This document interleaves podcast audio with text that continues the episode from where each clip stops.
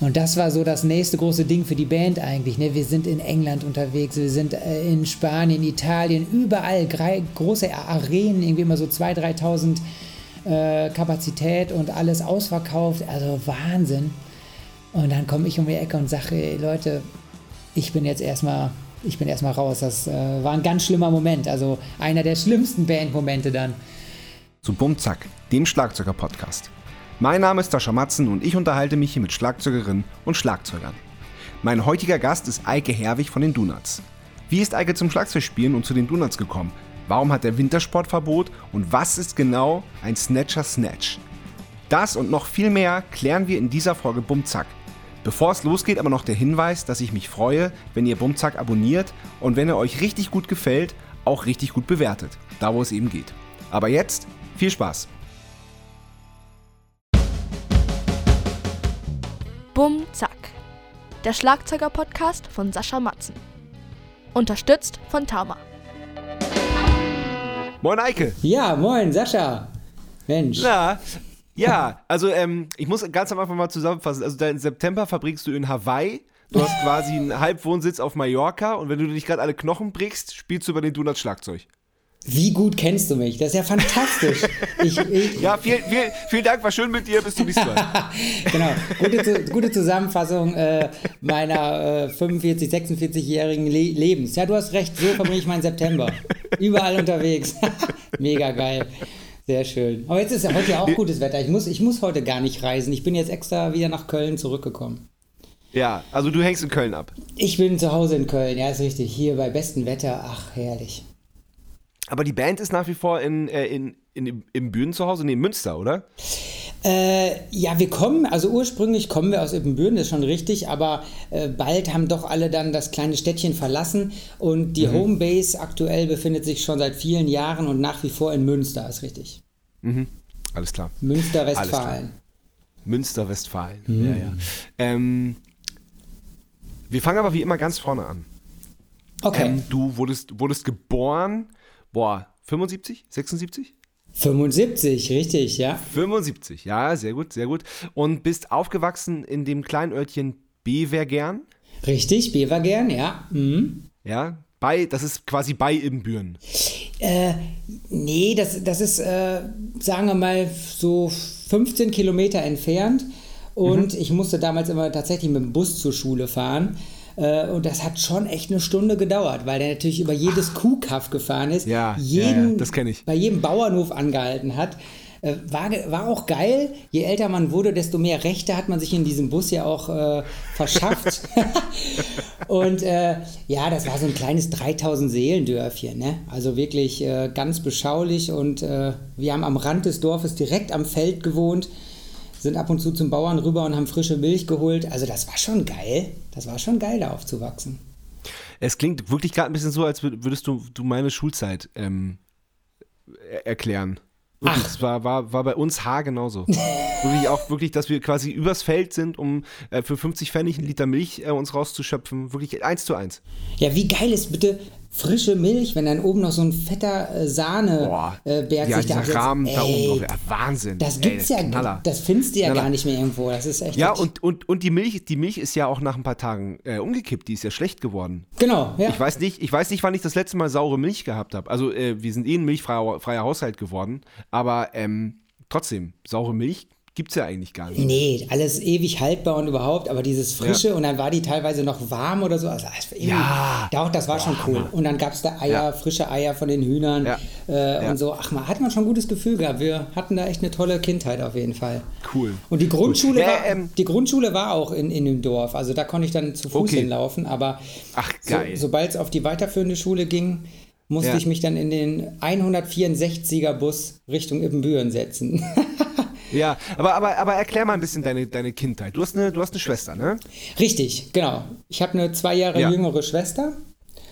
Und äh, die wohnt lustigerweise äh, hier in Köln in der Wohnung über mir. Ist nicht dein Ernst. Ja, das ist geil, oder? Wie cool ist das denn?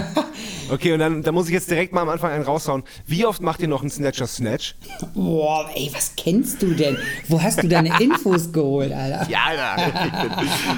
Snatcher, Snatch. Ja, es wurde oft belächelt. Äh, es kommt so, sagen wir mal, so alle drei, vier Jahre äh, sind wir nochmal so nostalgisch und legen Snatcher, Wirklich? Snatch auf. Ja, das ist. Im Ernst? Das- Wie geil ist das denn? Früher äh, kamen so Sandwichmaker gerade auf den Markt und äh, mit Sandwichmakern zusammen hatte man halt bergeweise Toastbrot zu Hause und Käse und dann wurden entweder äh, so kleine Sandwiches da gebacken oder man hat halt richtig so einen fetten, riesigen Turm aufgebaut, wie so ein Double-Triple-Burger.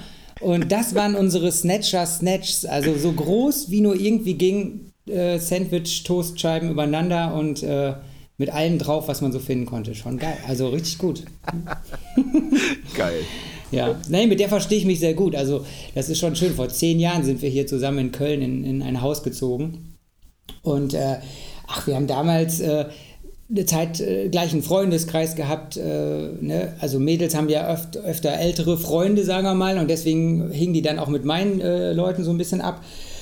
Und dann haben wir echt äh, geile Partys zu Hause gefeiert, wenn meine Eltern dann im Urlaub waren. Also wir haben ja in einem richtigen Haus gewohnt und äh, da konnte man halt auch ordentlich feiern. Das war richtig geil. Also richtig geil. Und die Eltern wussten nichts davon. Das war noch viel besser. Noch haben wir eine gute Zeit da verbracht. Ja, schön. Ja, das klingt super. Und wann ging das los mit der Musik? Boah, also äh, wann ging das bei mir denn los? Grundschule hat man so ein bisschen Musik gemacht. Äh, ja, ich glaube, da, da, was war denn da? Da hat man irgendwie Flöte gehabt, Flötenunterricht gehabt und, und ein bisschen Noten sollte man lernen, aber ehrlich gesagt habe ich davon gar nichts überbehalten. Also ich kann überhaupt gar keine Noten lesen, da bin ich komplett raus. Äh, und Schlagzeug, also meine Eltern erzählen mir immer, ich hätte immer schon so ein bisschen ne, hier und da rumgetrommelt und äh, Halligalli gemacht, bis die dann irgendwann gesagt haben, ja, ey, vielleicht ne, will er doch wirklich Schlagzeug spielen. Und meine Oma damals, äh, die ist jetzt bestimmt schon boah, 15 Jahre tot oder so, das war ganz geil. Die hat jedem Enkelkind gesagt, wenn ihr wollt, das erste Instrument, was ihr richtig lernen wollt, das kaufe ich euch. So. Ach, geil. Ach, das ist toll. Ja, das war mega gut. Und äh, dann war meine Entscheidung einfach, ja, Schlagzeug könnte ich mir voll gut vorstellen und äh, hatte da mal so eine Probestunde bei einem Schüler von meinem Vater, der ist nämlich Lehrer an der Realschule gewesen. Und ähm, der war Schlagzeuger. Und da hat mein Vater einfach gesagt, ja, hier, ne, kannst du dem Jungen nicht mal ein bisschen mitnehmen und mal gucken, ob der Talent hat oder wie auch immer. Und habe ich bei dem ein bisschen rumprobiert, da total Bock drauf gehabt.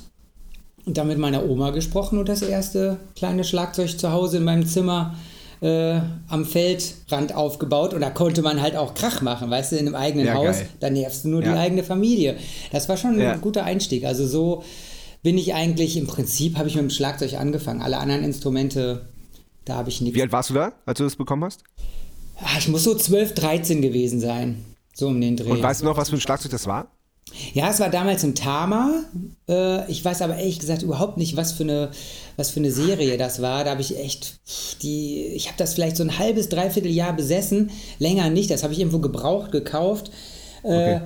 Und das weiß nicht, das hat vielleicht 300, 200, 200 300 Mark gekostet damals. Und da ging es ja erstmal darum, nur damit anzufangen. Äh, genau, es war ein Tama. Damit habe ich angefangen, ja. Alles klar. Ja, lustig. Ja, lustig. Und äh, Unterricht hattest du dann bei dem, bei dem Schüler von deinem Vater, habe ich das richtig verstanden? Genau, Daniel Simon hieß er. Äh, Ja. Beziehungsweise war das der Schüler? Ja, ich glaube schon. Also die, die, Mutter, von- die Mutter von ihm war auch bei meinem Vater an der, an der Schule Lehrerin. Also es war irgendwie so eine Connection. Ah, okay. Äh, Die kannten sich da halt natürlich einfach dann schon total lange. Und da wusste mein Vater eben auch, dass der äh, Schlagzeug spielt. Der hat irgendwann später auch mal in einer Band gespielt, aber ich weiß überhaupt gar nicht mehr, wie der hieß. Also schon eine etwas bekanntere. Äh, und der konnte richtig gut Schlagzeug spielen. Also der hat damals in der Scheune in Ibbenbüren, wo das, also das Jugendzentrum in Ibbenbüren, wo immer mal Bands aufgetreten sind oder auch heutzutage noch viel auftreten, da hat der immer auch schon mitgespielt und da konnte man äh, mal richtig sehen, wie eine Band funktioniert. Ja. Und das war eben dann halt auch nicht so der klassische Schlagzeugunterricht. Wir haben jetzt hier ein Notenbuch und dann lernen wir jetzt hier irgendwie äh, bestimmte äh, Patterns nur so nach, äh, nach Notenblättern, sondern äh, der hat einfach nur mir so ein bisschen äh, hier, wie dein Podcast heißt, Bumchak, äh, so, so die, die, die Grundschläge beigebracht, so ein, den Grundbeat und darauf haben wir dann einfach aufgebaut. und einfach sehr musikalisch, sagen wir mal, sehr, sehr songorientiert einfach losgelegt. Einfach, dass mhm. es halt Bock macht. Und das mhm. war schon geil. Also überhaupt nichts mit Musikschule und so, sondern einfach so ganz frei äh, bin ich dann einmal in der Woche dahin gefahren, nach der Schule dann darüber gelaufen, weil der auch in Ittenbüren gewohnt hat. Und äh, ja, ich glaube, ich habe dann erstmal zwei Jahre oder so, oder anderthalb Jahre bei dem dann äh, so Unterricht genommen. Genau. Ja, super. Klingt gut. Und wann kam die erste Band? Äh, die kam auch über die Connection von meinem Vater. weil, äh, also ich war damals echt noch äh, gar nicht so sehr musikalisch unterwegs, also dass ich jetzt groß irgendwie in der Szene gewesen wäre mit so 12, 13 Jahren. Ja. Und habe aber ja. relativ früh dann äh, äh, hatte mein Vater gesagt, ja, hier ein paar Schüler von mir, die suchen noch einen Schlagzeuger. Und ich konnte echt einfach ja noch gar nichts, also wirklich nichts. Ja. Und die haben gesagt, ja, nee, aber komm mal vorbei. Und da war das aber so eine Blues-Rock-Band, also richtig geil auch. Musikalisch überhaupt gar nicht von meinem Interesse. Ich habe damals eher so Rock, Hardrock-Zeug gehört, was ich, so Scorpions, äh, sowas ja. halt alles, das war so meine Welt. Aber, ähm, also Blues-Rock um Himmels Willen. Aber die haben einfach gesagt, hey, komm vorbei und dann machen wir mal zusammen. Und äh, ja, wir haben uns dann ein paar Mal da getroffen, haben echt, äh, der, der äh, Sänger und Gitarrist, der hat da äh, die Songs im Prinzip geschrieben, hat mir irgendwie gesagt, was ich spielen soll. Und ich habe einfach erstmal gemacht. Und wir haben bestimmt so ein Jahr lang gemeinsam Musik gemacht, haben auch so eine kleine, Ach, cool. kleine Kassette aufgenommen, die nie irgendwo veröffentlicht wurde, sondern das war eigentlich mhm. nur, dass wir uns die Lieder merken konnten, glaube ich. äh, haben wir dann dazu dritt, also es war nur Bassist, äh, dann Gitarrist, gleichzeitig Sänger und ich, haben wir einfach ein bisschen Musik so zusammen gemacht, aber auch nur eigene Stücke. Also es war jetzt nichts gecovertes, ja. sondern einfach so was, ah, cool. die sich so ausgedacht haben und ich war einfach irgendwie mit dabei. Äh, und kurz danach, als die dann keinen Bock mehr hatten, äh, habe ich mir dann eigentlich bei uns in der Schule ein ähm, paar Leute gesucht. Also in mhm. Ippenbüren auf dem Gymnasium, wo ich war, Kepler Gymnasium. Das lag nur so 400, 500 Meter von der Scheune in Ippenbüren entfernt. Und da war man dann schon, ne, da war ich halt 14, da war man schon in dieser ganzen Scheune-Geschichte viel mehr drin, also in diesem Jugendkulturzentrum Scheune.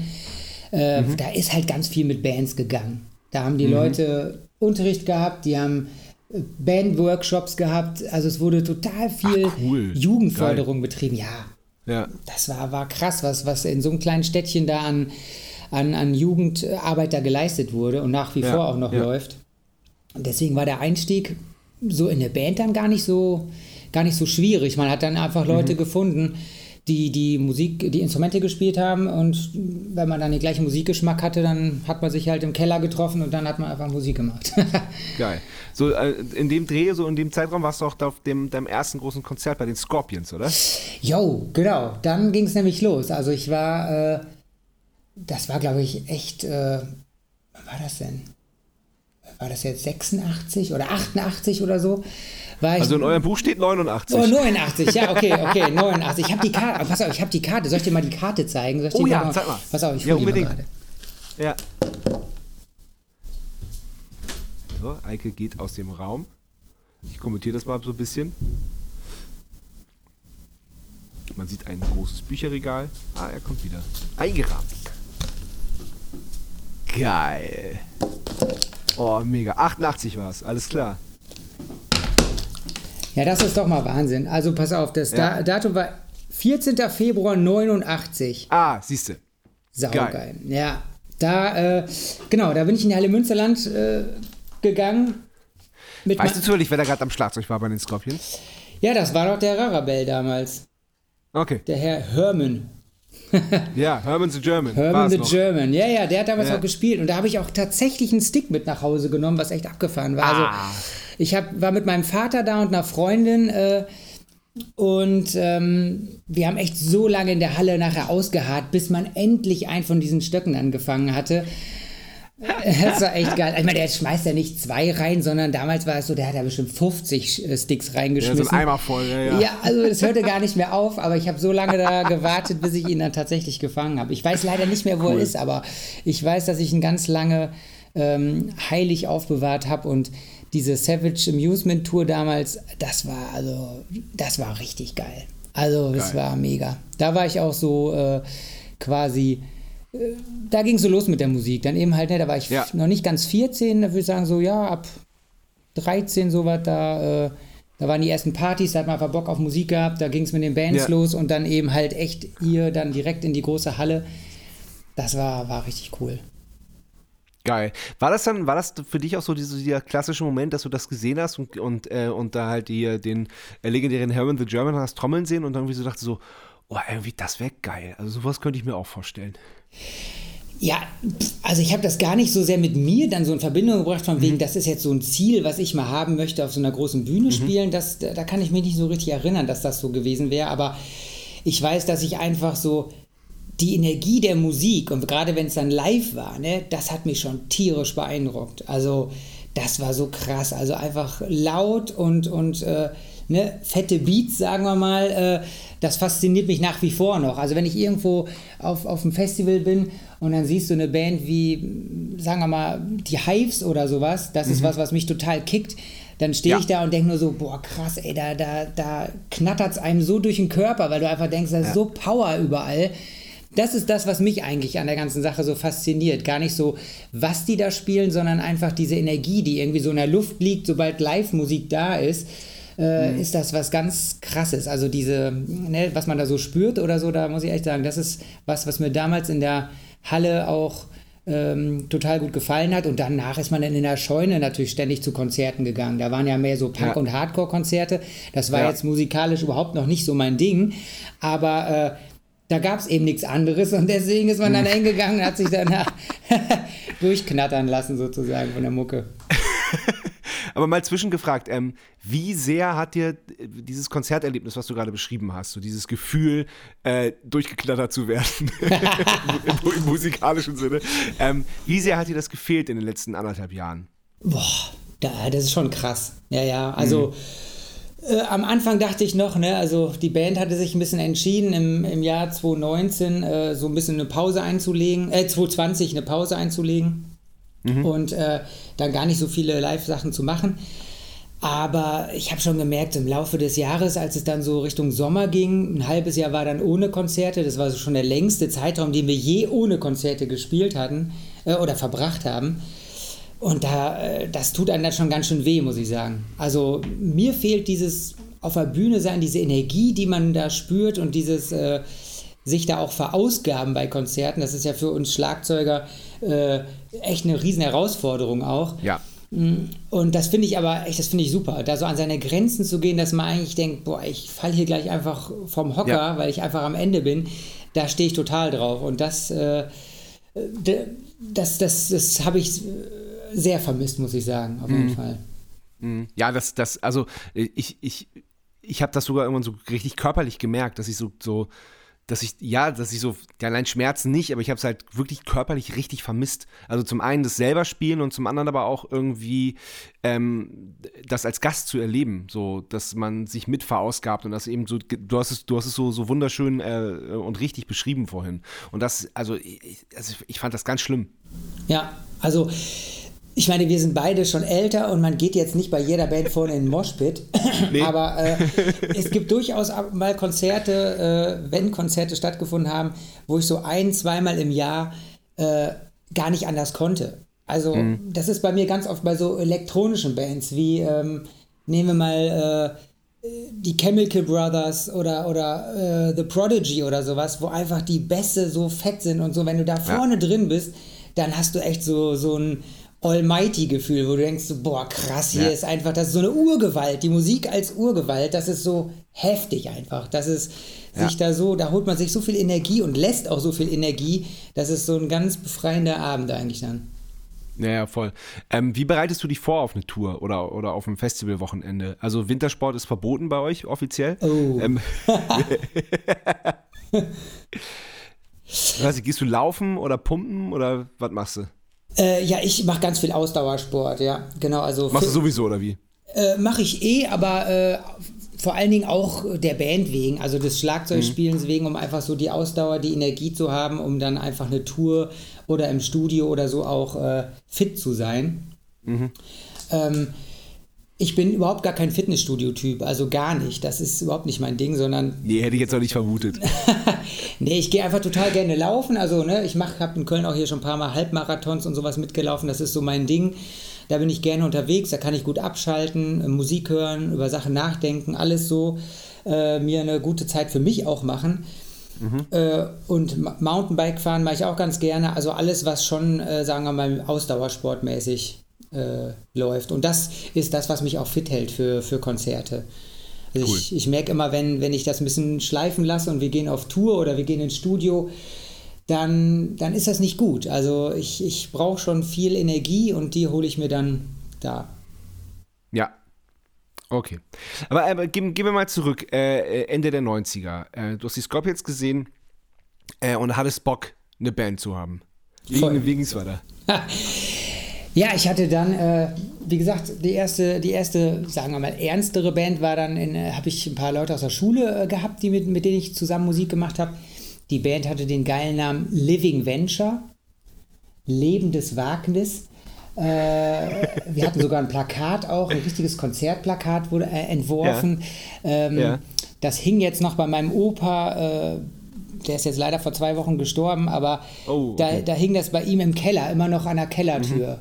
Der, der, hat so einen Ach, Werkzeugkeller cool. gehabt, da hing das immer noch. Und da habe ich immer gedacht, boah, ey, das ist ja so geil, dass dieses Plakat von Anfang der 90er da immer noch bei ihm hängt. Weißt du, da diese Band ja. hatte ich so von, ja, das muss so 89 bis pff, vielleicht so 93 oder so gewesen mhm. sein.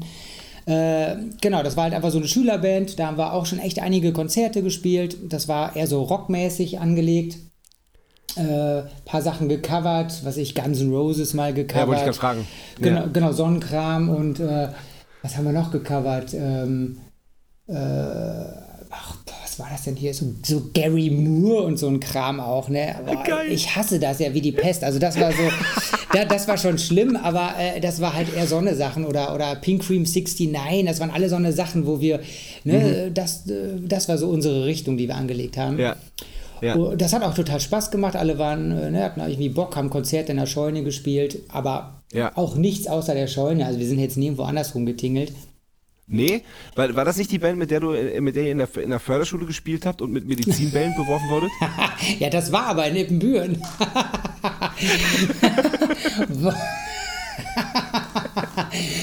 Ah, ja, stimmt, genau. Das, ja, ja, also wir haben nicht nur in der Scheune gespielt, sondern auch in anderen äh, Läden in Ippenbüren, unter, unter anderem in der Förderschule, wo die ganzen Kinder uns dann äh, nach zehn Minuten, die sind ja da teilweise von der Aufmerksamkeitsspanne ein bisschen eingeschränkter, sagen wir mal. Also ich äh, habe auch lange an Förderschulen gearbeitet, das ist echt total schön mit denen da und die hatten mega Spaß und der Spaß, der endete dann aber irgendwann darin, dass sie sich die ganzen Bälle, weil wir haben in der Turnhalle gespielt, ja. haben die da diese Rolltore aufgemacht und dann sämtliche Bälle da rausgeholt und die einfach mit so viel Power wie es ging auf die Bühne geschossen und geworfen, bis das Konzert einfach irgendwann zu Ende war, weil nichts mehr ging. das war geil. Also das war schon ein krasses Erlebnis. ja, lustig. Ja, ja ich, ich kann es mir vorstellen. Großartig. Also ich liebe diese Kinder. Das ist einfach, die, die lassen die es einfach raus, denen ist das auch egal ja. und die haben da Spaß und wir hatten auch Spaß. Das war schon irgendwie echt lustig. Ja. Genau. Haben wir ein paar Konzerte gespielt. Ich weiß gar nicht, am Ende haben wir vielleicht so 20, 15 bis 20 ja. Konzerte gespielt, verschiedene Schülerband-Wettbewerbe mitgemacht, nie was gewonnen. Da ging es aber auch nicht drum. Ne? Wir wollten einfach Musik machen. Ja.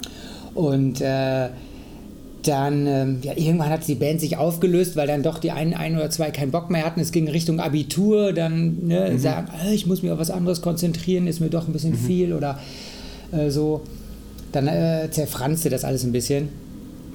Und ähm, als die Band dann zu Ende war, ich erzähle jetzt einfach mal weiter, ne, wie es dann weitergeht. Ja, unbedingt, unbedingt. Als, als die Band dann durch war, da äh, haben wir dann mit zwei, ne, mit einem anderen aus der Band äh, habe ich eine neue ge Band gegründet. Da haben wir eher so, so ähm, Helmet-Sachen und so, so, so ein bisschen sagen wir mal, Grunge und, und, und äh, Meets Helmet äh, und, und Soundgarden, das war alles irgendwie so unsere Welt dann damals. Ja, wir sind immer privat ja. aufs Dynamo Festival gefahren in Holland damals äh, für fünf Mark Eintritt oder was, das hat ja nichts gekostet.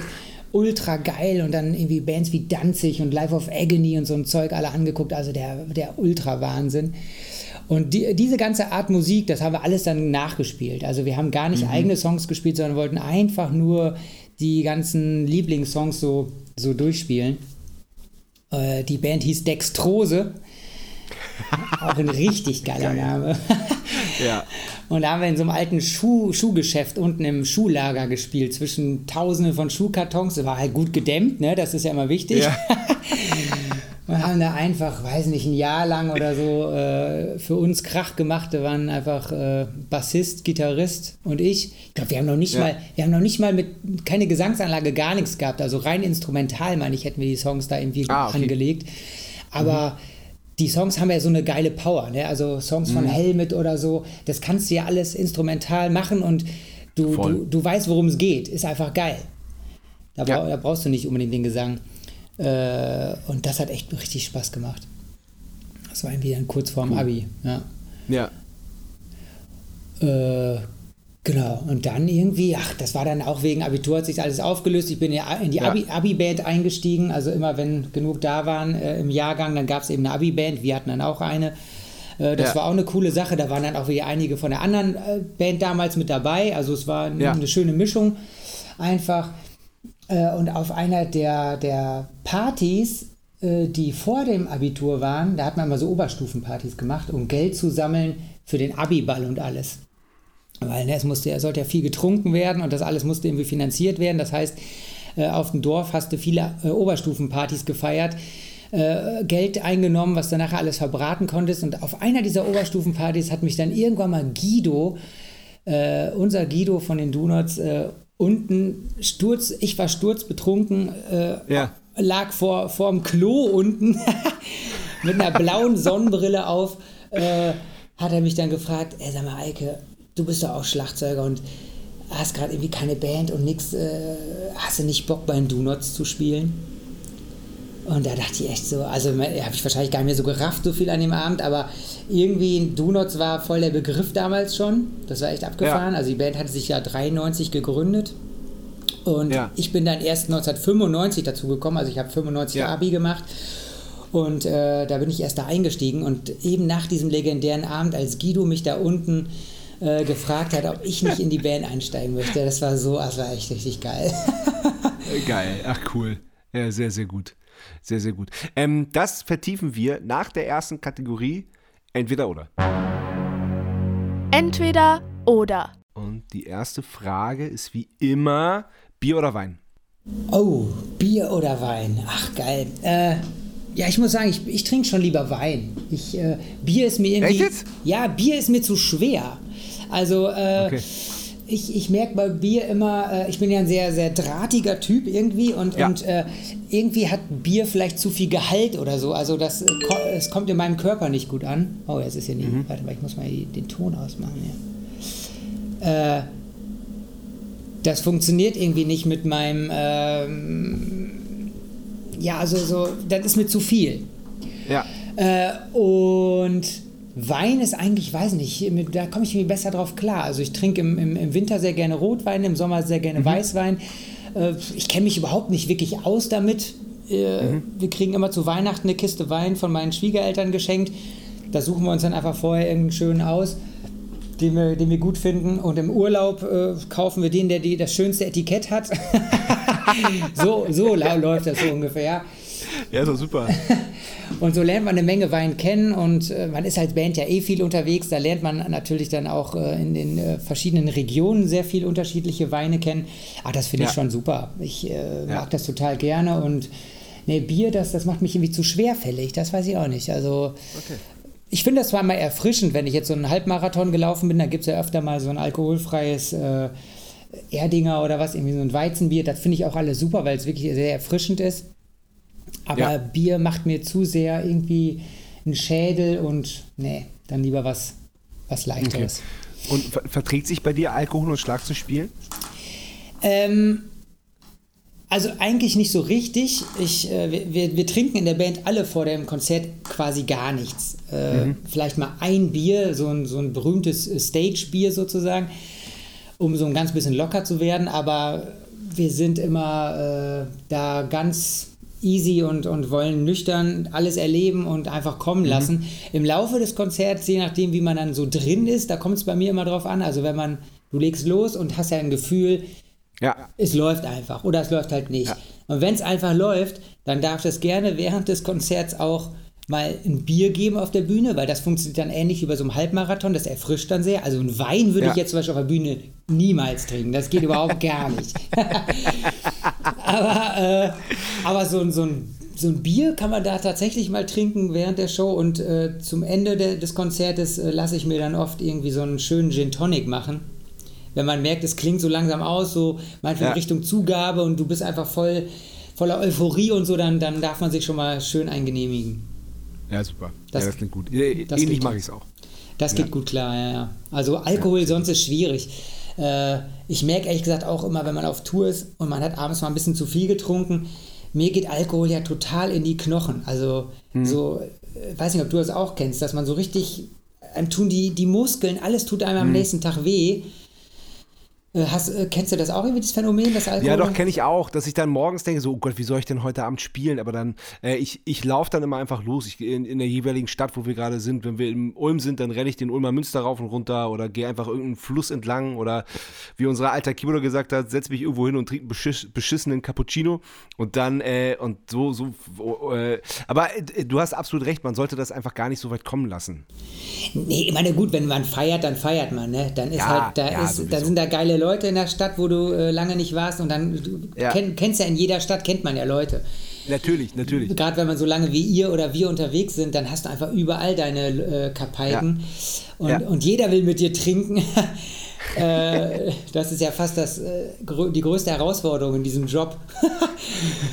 ähm, aber ich gehe auch laufen dann. Also das ist echt ein gutes Rezept, dass man am nächsten Tag einfach, dann schnappe ich mir Ingo, äh, unseren Sänger, und dann gehen wir oft irgendwie so eine Dreiviertelstunde joggen und danach ist dann alles cool. Ne? Dann ist man auch wieder Ja, lock, ja. locker für den Abend, Ja. aber das, das hängt Wasser einem, trinken. Ja, genau. Das hängt einem schon so ein bisschen nach. Und äh, Alkohol und Bühne, ich habe einmal irgendwie, gab es auf der Bühne Jägermeister hat irgendjemand dann eben so ein Tablett Jägermeister dahingestellt. Und da muss ich echt sagen, das war das Schlimmste, was ich je erlebt habe. Wirklich. Äh, so harter Schnaps und du bist äh, körperlich ja schon voll am Machen und das war dann vielleicht schon Ja. so nach anderthalb Stunden Konzert. Äh, Ja. Und dann so ein Schnaps, das ist wie, also wie so ein Blitz. Also ich habe echt gedacht, mich haut's hier um. Also von einer Sekunde auf die andere habe ich gedacht, ich weiß nichts mehr. Ich kann mich nicht mehr bewegen. Ich habe mich nicht mehr unter Kontrolle und äh, das war krass. Also habe ich echt gedacht, um Himmels Willen, wie kann das Konzert jetzt noch zu Ende gehen? Da habe ich echt mit, mit mir kämpfen müssen, dass das noch zu Ende gehen konnte. Deswegen ist also Schnapp, Schnaps geht überhaupt gar nicht. Das ist echt äh, bei, Ja. bei, bei uns, äh, nee, nee, lieber nicht. Ja. Geht mir aber tatsächlich auch ähnlich. So. Ja, das ist krass, ne? Also, Ja. wenn du körperlich am Machen bist und dann da so ein Schnaps, das geht einfach zu schnell ins Blut, muss ich sagen. Ja, ja, voll. Ja, ja, voll. voll. Einsame Insel oder Innenstadt? Boah. Also, ich wohne hier in Köln in der Innenstadt und äh, Mhm. das ist schon cool. Da will ich auch nicht wegziehen. Man überlegt ja immer, ziehst du aufs Land oder äh, Ja. bleibst du hier? Wir haben auch drei Kinder hier in, in Köln in der, in der Wohnung, aber wir finden das schon toll hier. Also, wir haben hier einfach eine gute Zeit. Äh, ich bin aber super gerne unterwegs. Also ich reise einfach gerne in der Weltgeschichte rum und, und äh, von daher, boah, ich bin super naturverbunden auch. Ich würde die einsame Insel nehmen. Einfach, äh, Ach, krass, okay. einfach da so, so die Gedanken kreisen lassen und, und äh, ich, ich mache auch Handwerker auch gerne. Ich würde mir da eine schöne Hütte zimmern auf der Insel. äh, da hätte ich total Bock drauf, so, so Gilligan Ja. Island mäßig. Äh, Ja. Ja, doch, da würde ich auf jeden Fall die einsame Insel nehmen. Das, äh, Cool. Das, das wäre schon, das wär schon cool. Sehr gut. Äh, vielleicht ein bisschen ähnlich die Frage: Ibbenbüren oder Mallorca? Hoi. Ja, ich bin ja nie richtiger Ippenbürner gewesen. Ne? Also Ippenbüren, Ja, ja. da bin ich eben zur Ja. Schule gegangen und in Ippenbüren, da ist die Band eben äh, groß geworden. Ähm, aber ich würde Mallorca nehmen.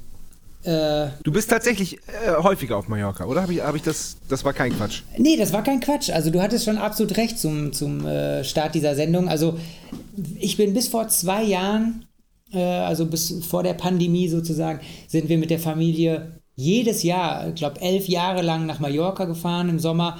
Immer so für drei bis vier Wochen, hatten eine richtig geile Finca da, ähm, äh, so, eine, so, ein, so eine Apartment da gemietet.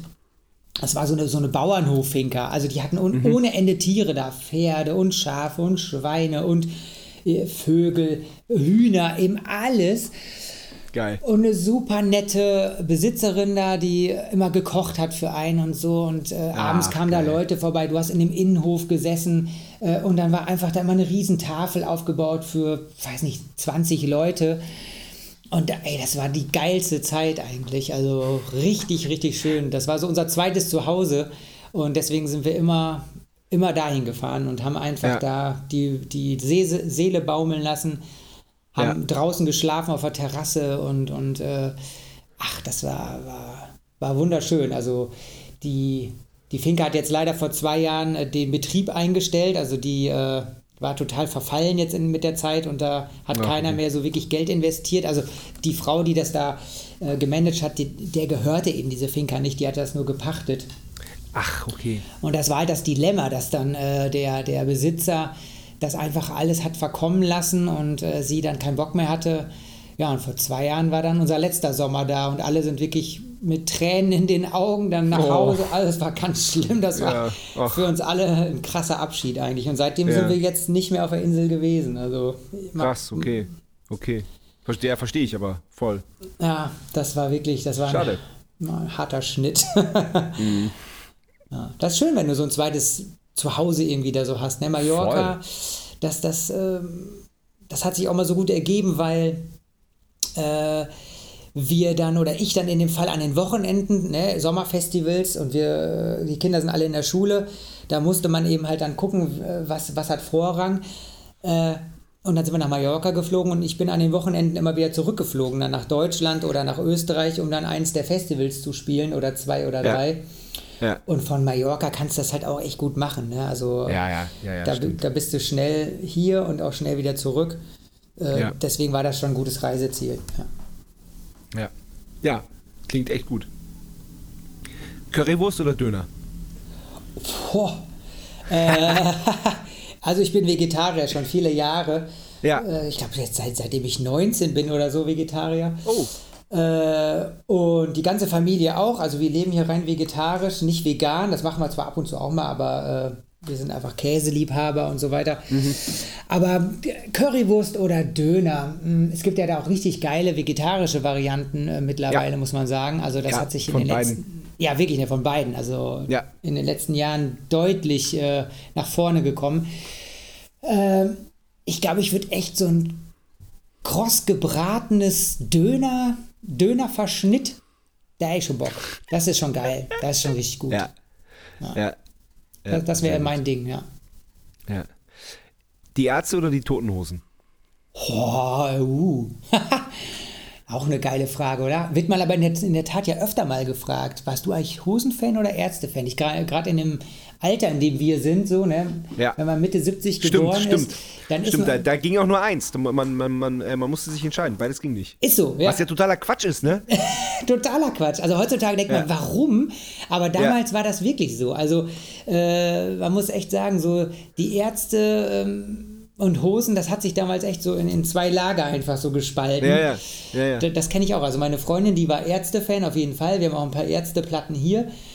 Ich bin damals so weder noch gewesen. Also ich habe jetzt keine einzige Hosenplatte von damals, keine Ärzteplatte. Äh, aber ich würde schon sagen, ich habe mehr Hosen gehört als Ärzte. Also Okay. ich glaube, ich würde mich eher für die Toten Hosen entscheiden. Wir haben mittlerweile mit denen auch viel, viel Konzerte gespielt, tolle Zeit gehabt und einfach mega nette Leute. Äh, von den Ärzten kenne ich ehrlich gesagt eigentlich nur Bela B. so ein bisschen. Ja. Aber die haben wir nie so richtig kennengelernt. Also wir haben auch einige Konzerte mit denen gespielt, aber es war immer so ein bisschen, ist man so aneinander vorbeigelaufen. Warum auch immer. Manchmal ist es ja halt so. Und bei den Toten Hosen, da hat es einfach schon ganz viele tolle Sachen gegeben, ja. Cool. Ja. Von legendären Tennismatches gegeneinander in Düsseldorf im, im Tennisclub, Stimmt, stimmt, genau. wo ehrlich gesagt keiner wirklich Tennis spielen konnte, aber es war einfach ein wahnsinnig lustiger Tag. Irgendwie für MTV war das, glaube ich, damals irgendwie so eine Ah, Friss wie hieß denn diese, diese, diese Sendung von den Toten Hosen nochmal? Die, was, das war super. hieß wie das, denn das nochmal? hieß das nicht Friss oder Stirb oder was? Ja, ich glaube, doch, ich glaube. Ja, wohl. irgendwie so, die so, hatten eine, so eine zehnteilige Serie, das war super. Richtig, das war richtig geil. Das Stimmt. hatten die bei MTV und dann hatten wir da so ein Tennismatch gegen die Toten Hosen in Düsseldorf im, in, im, im Tennisclub da irgendwas. Also äh, das war so ganz elitärer Tennisclub auch und dann wir da alle, ey, boah, das war so, so wahnsinnig lustig. Also war ein schöner Tag. Mit denen gab es schon tolle, tolle Momente. Sind auch super nette Typen einfach, muss man sagen. Ja, ja, ja, absolut. Großartig. Absolut, ja, sehr richtig. Äh, selbst kochen oder Lieferservice? Ja, auf jeden Fall selbst kochen. Also mhm. ich stelle immer wieder fest, wenn wir mit der Band im Studio sind und da doch durchaus den Lieferservice in Anspruch nehmen, mhm. äh, dass ich mich überhaupt nicht auskenne. Ich habe weder mhm. irgendeine App auf dem Handy von Lieferando oder wie auch immer sie alle heißen. Äh, ja. Ich habe einfach null Ahnung davon. Und äh, hier in Köln gibt es tausend geile Läden hier in der Nähe, wo ich dann einfach hinlaufe und dann quatsche ich ein bisschen mit denen und hole mir das dann einfach ab. Jo. Äh, und äh, wir kochen aber äh, im Grunde genommen zu, weiß ich, 98 Prozent kochen wir unser Essen hier alle selbst und machen das auch total gerne, laden gerne Leute ein. Doch, auf jeden Fall selber kochen. Ja. Cool. Und auch selber anbauen. Wir haben nämlich einen Schrebergarten, da bauen wir dann auch unser Gemüse an. Also, Ach, geil. Da kommt auch das selbst gezüchtete, angebaute Gemüse auf den Tisch. Ja, sehr gut. Sehr gut. Ich, ich halte mal meine Katze in die Kamera und dann kommt die passende Frage. Hund oder Katze? Hund oder Katze? Äh, ich glaube, ich wäre der Katzentyp. Also weder noch. Wir haben, also wir haben weder noch hier zu Hause, wollte ich sagen, weil äh, eins, ja. eins, unserer, eins unserer Kinder es ging. Ich hasse beides. weder noch, ja genau. oh Gott, nee. nee, und ein, eins unserer Kinder ist Katzenallergikerin und äh, Ach, okay, ja. Das ist natürlich Verstehe. dann schwierig. Aber also grundsätzlich bin ich nicht so der Haustiertyp. Ich finde Tiere schon toll und so, aber ich bräuchte gar kein Haustier. Ja, jetzt äh, hat der Hund gerade die Katze entdeckt, Entschuldigung, oh. dass ich jetzt hier. Ach, ihr habt beides, aber, oder wie? Ja, ja, wir haben beides, genau. Okay. Ja, nee, aber ich würde, glaube ich, eher die Katze nehmen, wenn man dann mal so auf, dem, auf, dem, Sofa abhängt und so ein bisschen, äh, die liegt so neben einem und man, man äh, krault die so ein bisschen durch. Äh, so stellt man sich das vor mit Katzen, aber das können garstige Biester sein. Ei! oje, oje. Nein, aber ich finde Katzen auch voll geil. Ja, ach cool. Ja, nee, ich hatte irgendwie, meine Schwester, die hat einen Hund jetzt seit äh, irgendwie zwei Jahren. Ja. Und äh, wenn man drei Kinder hat und dann müsste man halt so mit dem Hund rausgehen und so, boah, also ja. ich gehe lieber selber raus zum Joggen und muss dann nicht unbedingt noch einen Hund dabei haben. Also dann. Äh, okay. Nee. Geht aber auch super. Ja, echt? Ja, voll, total. Okay, da frage ich mich mal, wie man joggen kann mit Hund, weil der, äh, lässt du den dann frei laufen? Ja, muss ja, ne, oder? Ist naja, wir, wir, wohnen, wir wohnen ganz, ganz am Stadtrand von Wien und haben direkt ein Naturschutzgebiet gegenüber. Da mache ich halt so die ersten ah, 500 geil. Meter Leine, bis ich mir dann sicher bin, dass ich ganz alleine bin und dann, und da ist sie auch, also die, die ist, die, die, die ist, äh, folgt nie so gut, wie, wie wenn man joggen geht, weil sie das liebt. Ja, cool. Ja, das ist natürlich geil. Ja, ja, wenn ihr selber da rumstromert und dann immer wieder da äh, hinkommt, wo man gerade weiterläuft, dann ist ja auch gut. Ja, ne? ja, ja, voll, voll. Ja, nee, das funktioniert auch. Hier in der Stadt ist jetzt irgendwie der nächste Park. Das ist alles, da darfst du Hunde nicht freilaufen lassen, hast du ständig so, eine ja, Leine ja, dran. Ja, ja, Boah, ja, ja, nee, das, das verstehe ich dann auch. Das verstehe ich dann auch. Und ich fahre auch nicht mit dem Auto zum Joggen, da hätte ich auch keinen Bock drauf. Also gibt ja Leute, die fahren dann extra mit dem Auto hin, um irgendwo zu joggen. Also das geht mir so voll ab. Äh, ja, nee, das verstehe ich auch nicht. Ich laufe da lieber 20 Minuten, bis ich dann in so einem geilen Gebiet bin und dann wird die Runde meinetwegen auch anderthalb Stunden. Aber das ja. Hinfahren zum Joggen, das finde ich echt pervers. Also das ist echt krass. das käme nicht in Frage. Nee. nee, nee. Vinyl oder Stream? Oh, also ein paar Platten haben wir schon hier. Ich finde Platten auch ganz geil. Ja. Äh, so als, ne, also großes Cover und das ist schon cool, äh, ab und zu mal reinzuhören. Ich mache das sehr selten, muss ich nur sagen, aber wenn, dann genießt man das schon auch. Ja. Äh, das zelebriert man einfach. Also ja. Musik bewusst zu hören und zu zelebrieren, da sollte man sich die Zeit nehmen, um gerne Vinyl aufzulegen. Äh, sollte man auf jeden Fall auch einen Vinylplayer haben. Ähm, aber in, de, in der Normalität, im praktischen Alltag und so weiter nutze ich auch den Streaming-Dienst, den nutzen wir hier alle. Die Kinder sind da ganz happy mit. Und äh, doch, da, da lernt man einfach viel neue Musik kennen, das ist cool. Teilweise ist es ein bisschen zu viel, was man kennenlernen kann. Und weil so vieles lernt man es dann schon wiederum nicht kennen. Ja. Das ist so ein bisschen die, die Problematik. Das ist die Misere, ja. Ja, ja. Weil, weil wo filterst du da aus? Also ja, mir, mir, jetzt vom, vom Streaming-Anbieter äh, eine Auswahl anbieten zu lassen nach bestimmten Algorithmen, das ist auch nicht geil. Mhm. Da stehe ich auch nicht unbedingt drauf. Es kann unter Umständen geil sein, aber es ist halt auch so, da, auch da muss man halt dann letztendlich selber filtern. So. Das ist ja auch so, wenn du dann den Mix der Woche hörst, denkst du so, hä? Ja, genau. Wieso, wieso das denn? Von wieso kommt das jetzt da rein? Welch, Ja. Welches meiner Kinder hat an meinem Account rumgewurschtelt? Wenn auf Oh, das kenne ich so gut. das ist geil. Oder wenn auf einmal irgendwas kommt, du denkst, das gibt's doch gar nicht. Das habe ich doch noch nie in meinem Leben. Ist das irgendwie, kann das in meiner Playlist gewesen sein? Ja. Ja. Oh, zum Glück ist die Playlist nicht öffentlich. Man kann die ja irgendwie auch so freischalten für andere, aber da sind teilweise schon harte Brocken dabei. Ja, aber äh, auch, auch das ist mit auch ein Grund, warum ich immer diesen äh, am Jahresende dieses äh, die Songs, die ich am meisten gehört habe, weil das ist dann meistens irgendwie ähm, was war es letztes Jahr war es glaube ich hier äh, Phineas Phineas, ich spreche den mal falsch aus, der Bruder von Billie Eilish. Ah. So halt so, so Popgeschwurbel. Ja. Oder Bibi, Bibi und Tina, die, die Serie, äh, Rauf und runter. Boah. der Soundtrack, rauf und runter. Ah, ja, krass, ey. Naja, also, nee, Streamingdienste, das, das, das äh, nutzen wir schon. Aber ähm, es ist auch echt krass, die- so diese Musikgeschmäcker, ne? Also ich habe drei Kinder und zwei davon, Ja. äh, die große ist 14 und die mittlere ist jetzt 11. Die sind Ja. schon sehr gut in Musik, also die hören viel Musik und waren auch schon auf vielen Konzerten mit dabei. Äh, und was die für einen Musikgeschmack haben, also meine 14-Jährige, die hört echt so, sagen wir mal, eher so Chartmusik und, und äh, Sachen, Ja. wo ich denke, so, boah, das äh, kann ich selber kaum ertragen. Ab und zu sind mal ein paar gute Sachen auch dabei, aber äh, meistens echt nicht so wirklich. Und äh, die mittlere, also die Elfjährige, die hört echt geile Sachen. Also die ist eher so, Krass. die, die hört auch so viel so, so Indie-Sachen. Äh, Ja. Äh, was ich, sowas wie Decemberists oder so, das hat die jetzt Ja. quasi auch von mir. Also die lernt das über Ja. mich kennen, aber man merkt, wie Ja. sehr die da so, die, die, äh, die hat so eine ganz starke, ähm, ja, wie soll man sagen, so eine Emotionalität mit Songs. Also die liegt da Mhm. und die hört Songs so stimmungsmäßig.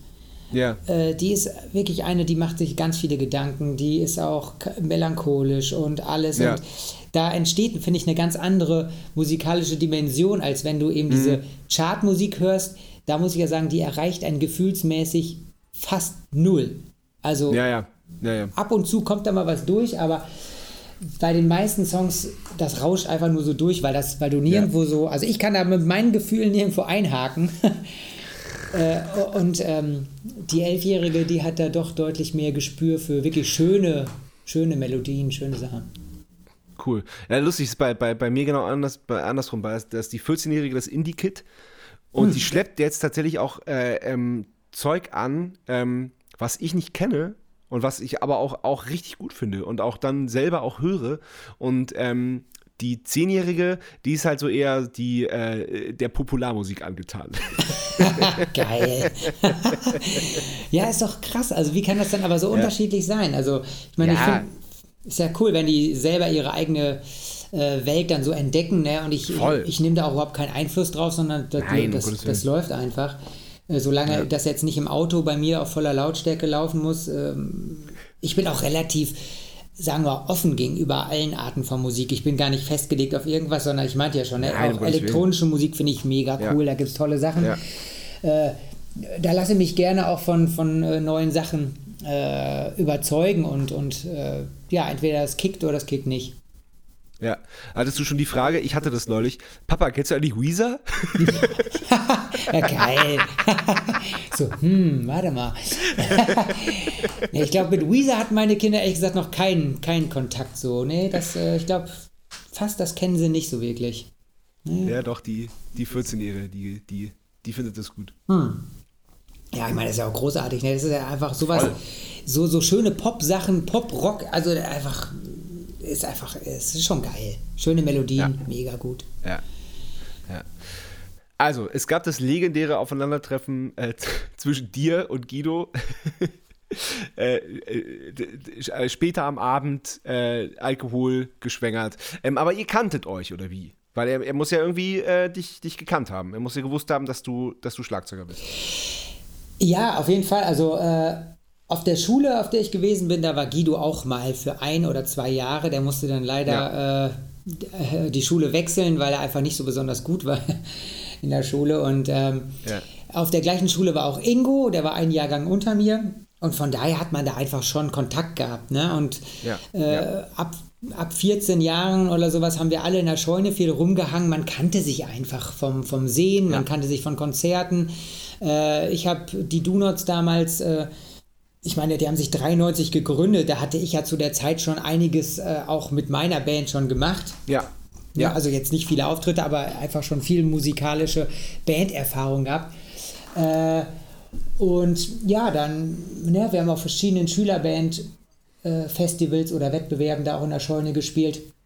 Und die anderen haben unsere Band auch mal live gesehen. Von daher wusste er, ich spiele Schlagzeug. Äh, mit Ingo hatte ich mich auch schon oft unterhalten, weil der ne, ein Jahrgang unter uns, da hat man einfach natürlich auch viel miteinander zu tun.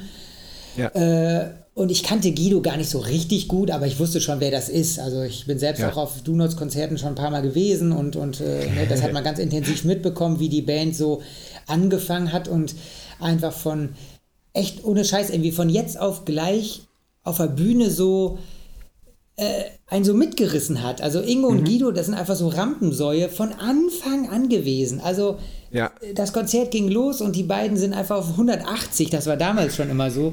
Äh, da, das raff ich nach wie vor nicht, wie das so gehen kann, dass man sofort so, der Schalter wird umgelegt und äh, also Vollgas irgendwie. Ja. Das Ja. war bei denen damals schon so. Man hat einfach gemerkt, boah, die haben einfach Bock, die lassen einfach raus, die, die, die feiern es einfach total ab, hier auf der Bühne äh, zu sein und, und einfach zu machen. Ja, und, und wie kannten wir, kannten wir uns daher, ja. Dass er mich dann angesprochen hat, finde ich schon abgefahren, weil Guido ist im Grunde genommen auch irgendwie so ein, eher so ein schüchterner Typ irgendwie. Ja. Äh, Naja, aber sie, sie, sie, sie waren ja auch ein bisschen, bisschen äh, verzweifelt schon auf der Schlagzeugersuche, oder? Also jetzt nicht, nicht das will ich jetzt nicht in Zusammenhang bringen, dass, dass, dass sie dich überhaupt angesprochen haben, aber dass Guido vielleicht seinen Mut zusammengenommen hat. So meinte ich das. Ja, ja, das stimmt, das stimmt. Also der, der alte Schlagzeuger Jens Trippner, der hat einfach keinen Bock mehr gehabt. Der äh, wollte, glaube ich, einfach Schule fertig machen und dem war das einfach zeitlich zu aufwendig geworden. Äh, Ja. Mit, mit den paar Konzerten, den die hatten, aber manchmal wird es einem ja dann doch zu viel, dann will man das Wochenende lieber mit der Freundin verbringen und im Bett rumhängen, als dann irgendwie mit der Band unterwegs zu sein und äh, vielleicht war die Freundin da auch äh, eifersüchtig, hat gedacht, boah, wenn du mit der Band rumreist, nee, ey, lernst du nur die ganze Zeit Mädels kennen, ich weiß es nicht. Ja, auf jeden Fall hat er keinen Bock mehr gehabt und hingeschmissen und die, die suchten dann und äh, ganz viele äh, Leute von damals, die waren alle schon in verschiedenen Bands immer untergebracht. Also es gab echt Musiker und Schlagzeuger, die hatten nicht eine Band, sondern die hatten immer gleich zwei, drei Projekte gleichzeitig. Dann Mhm. hast du hier ein Hardcore-Projekt gehabt, da ein Punk-Projekt, also überall hat Ja. man irgendwie so mitgemischt. Das war irgendwie eine Ja, Grün- das ist geil. das war so geil, ne? So eine, wie, wie, wie nennt man das denn? So eine große Musiker, ähm, Kommune oder, oder, oder Musikergemeinschaft, die einfach so Ja. die, die Mitglieder immer so durchgewechselt hat. Dann auf einmal hast du hier mitgespielt, dann hast du da mitgemacht. Also man, jeder war immer mal überall Geil. mit dabei. Völlig krass. Ja. Und Voll gut. Das, also das fasziniert mich auch, dass das damals so funktioniert hat, wie lebendig und wie groß diese Szene in Ippenbüren war. Also Ja. irre. Also was da für eine, für eine, so eine Power da drin gesteckt hat.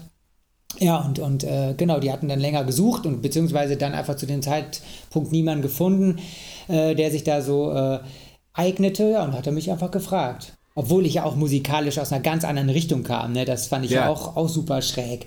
Die machen da Ja. eben Punkrock und ich habe dann Hardrock gemacht. Dann so, hä, okay, wie geht denn das zusammen? Ja. Aber äh, ich war damals ja schon eher nicht mehr so der Hardrock-Typ, sondern ich Ja. hatte abrasierte Haare, äh, bin auch super gerne auf, auf äh, Punk-Konzerte gegangen und, und äh, auch Hardcore-Konzerte. Also die musikalische Entwicklung, äh, das hatte sich, äh, oder das Interesse an der Musik, das hatte sich dann immer schon auch verändert. Ja. Und ich glaube, so vom Typ her Verstehe. hat er einfach gesagt, ach, der ist doch irgendwie nett, der ist cool, äh, können wir uns gut vorstellen. Egal, egal Ja. wie gut der Schlagzeug spielt oder wie schlecht, den fragen wir jetzt. Ja, das Lustige ist ja auch, ähm, dass, dass es offizielle Bandfotos gab, bevor ihr überhaupt irgendwas zusammen gespielt habt. Ja, ja, das ist auch richtig geil, genau. Also die, die, die hatten irgendwie, glaube ich, damals äh, irgendwas gewonnen, auch dass man so Fotos, bei irgendeinem Wettbewerb hatten die gewonnen, dass man Fotos umsonst machen konnte, Pressefotos. Und dieser Termin stand dann einfach an. Der war dann schon terminiert worden für, weiß nicht mal, Januar, Februar oder sowas, 95. äh, bevor wir echt das erste Mal uns im Proberaum getroffen haben. Da haben wir uns dann irgendwie in der Nähe von Ibbenbüren an so Bahngleisen getroffen. Früher hat man Natürlich. ja, natürlich hat man ja Bandfotos an Bahngleisen gemacht.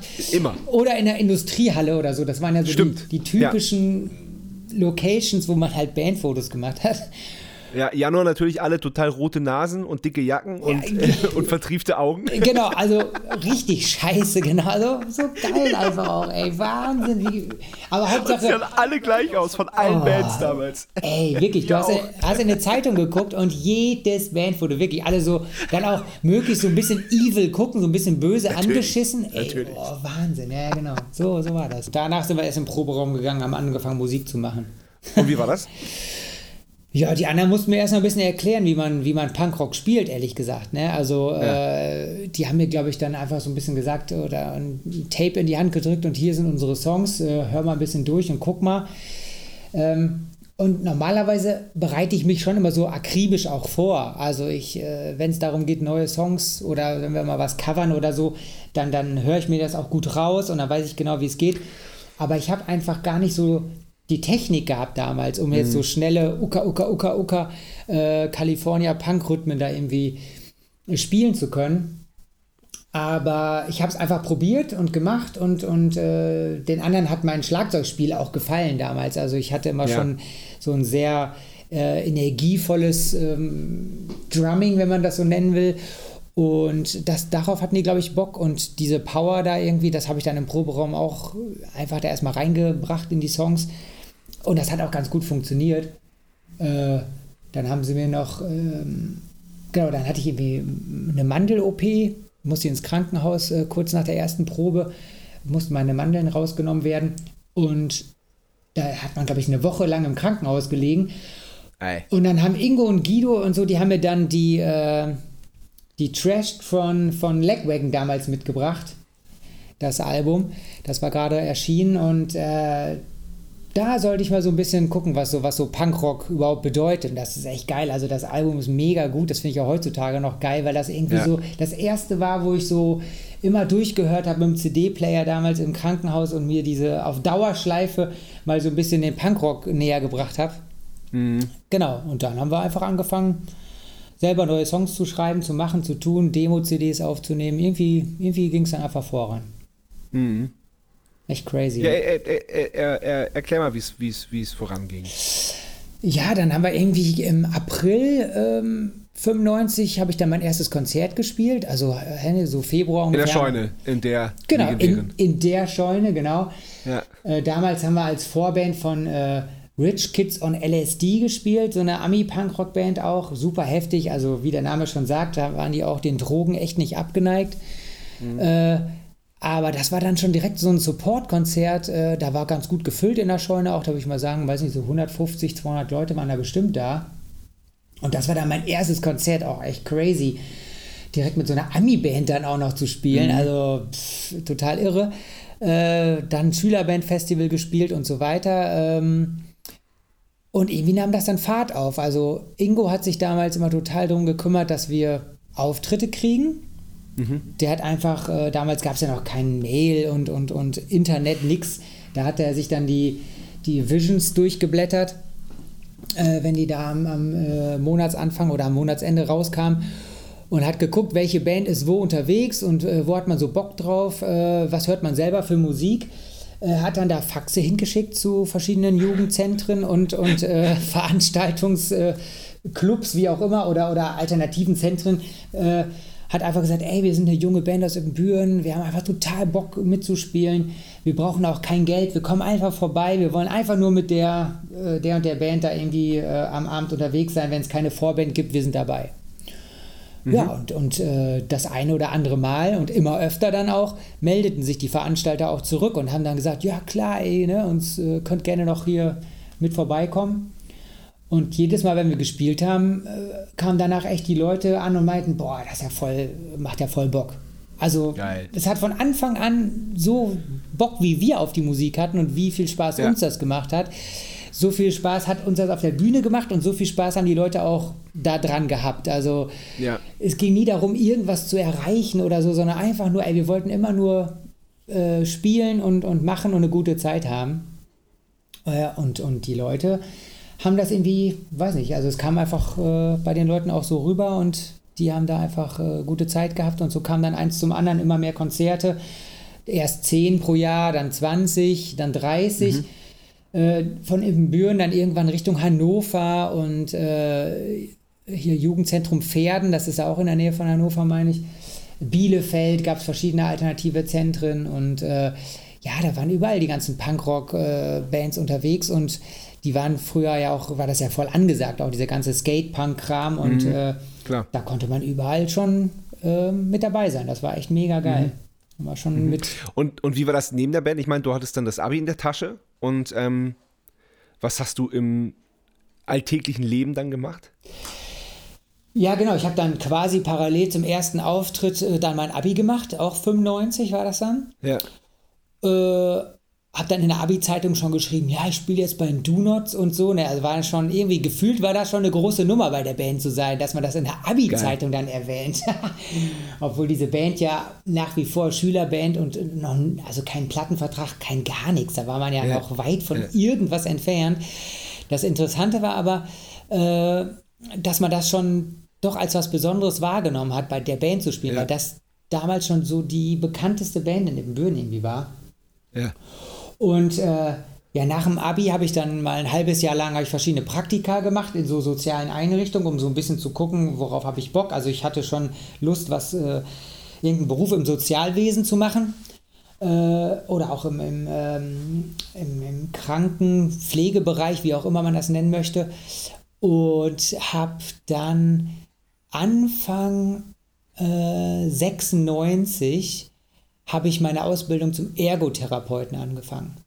Ah, okay. Genau, also ich habe äh, im April 96 angefangen, eine Ausbildung an so einer äh, Privatschule in Münster zu machen zum äh, Ergotherapeuten. Die ging dann drei Jahre, diese Ausbildung, und bin dann 99, April 99 tatsächlich damit auch fertig geworden. Also ich bin staatlich anerkannter Ergotherapeut von Beruf. Ach krass. Cool. ja, das ist echt, also ich meine, das ist ein mega geiler Job, das ist super interessant ja. gewesen. Man hatte zwei Jahre lang Schule und man hatte ein Jahr lang äh, immer so quartalsweise verschiedene Praktika, die man absolvieren musste. Ja. Äh, in der Psychiatrie zum Beispiel, da war ich in der geschlossenen Psychiatrie, das war echt, also eine wow. der krassesten Erfahrungen, die ich je gemacht habe. Super interessant, ja. äh, mal sowas auch zu erleben, ne? damit mit mhm. äh, Leuten mit den ne, krassesten Psych, äh, psychischen Störungen da mhm. zu arbeiten und wieder überhaupt mit denen Krass. so, äh, ja, was man, wie man denen auch helfen kann. Mhm. Also echt interessant und dann eben halt auch an einigen Förderschulen gearbeitet, das meinte ich ja vorhin schon ja. Äh, mit, mit behinderten Kindern und, und äh, ach, das war eine tolle Zeit. Also da äh, war ich drei Jahre dann auf der Schule. Habe da auch meine, meine jetzige Frau kennengelernt. Äh, die ach, hat, cool. Die, wir haben zusammen die Ausbildung gemacht und uns damals immer die Pausenbrote geteilt, so ganz süß. süß. cool. ich habe ich hab die mal mitgebracht und sie hat immer, sie hat immer die Mitte der Pausenbrot, immer das schöne Weiche, weißt du, ich durfte immer die Kruste essen und ich hab, war dann so nett und habe sie dann immer das Beste essen lassen. ah, wie geil, echt, ja, das, äh, genau, da haben wir uns kennengelernt, das ist irgendwie auch cool.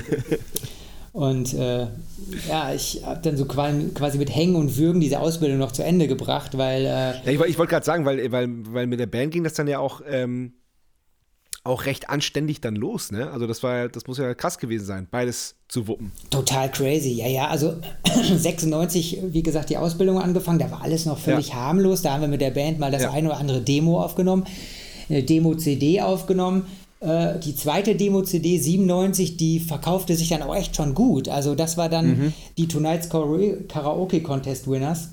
Die haben mhm. wir, das, das war die erste richtig aufgenommene, also ernsthaft aufgenommene Platte in so einem richtigen Studio ja. und so. Äh, ja.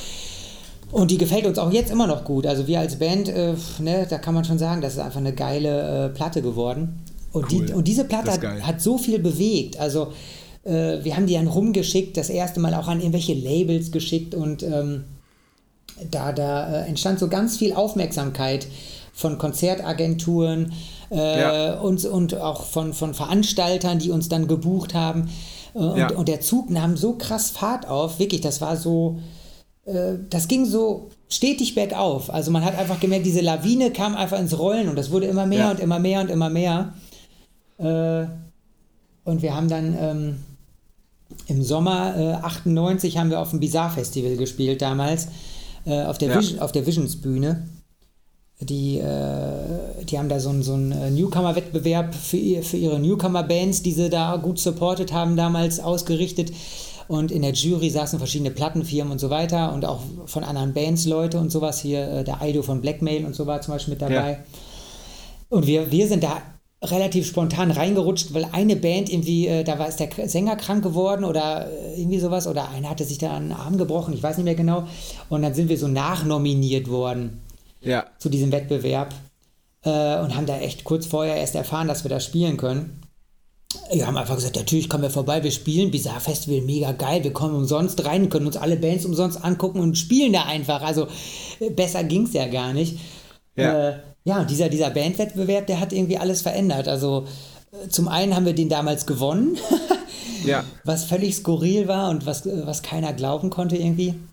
Äh, weil wir eigentlich auch, ne, wir waren einfach die kleine Kapelle aus, aus dem Städtchen, die ihre Musik gemacht hat und äh, keine Ambitionen haben so richtig, sondern wir machen einfach mit und wir, Hauptsache wir sind dabei. Also Ja.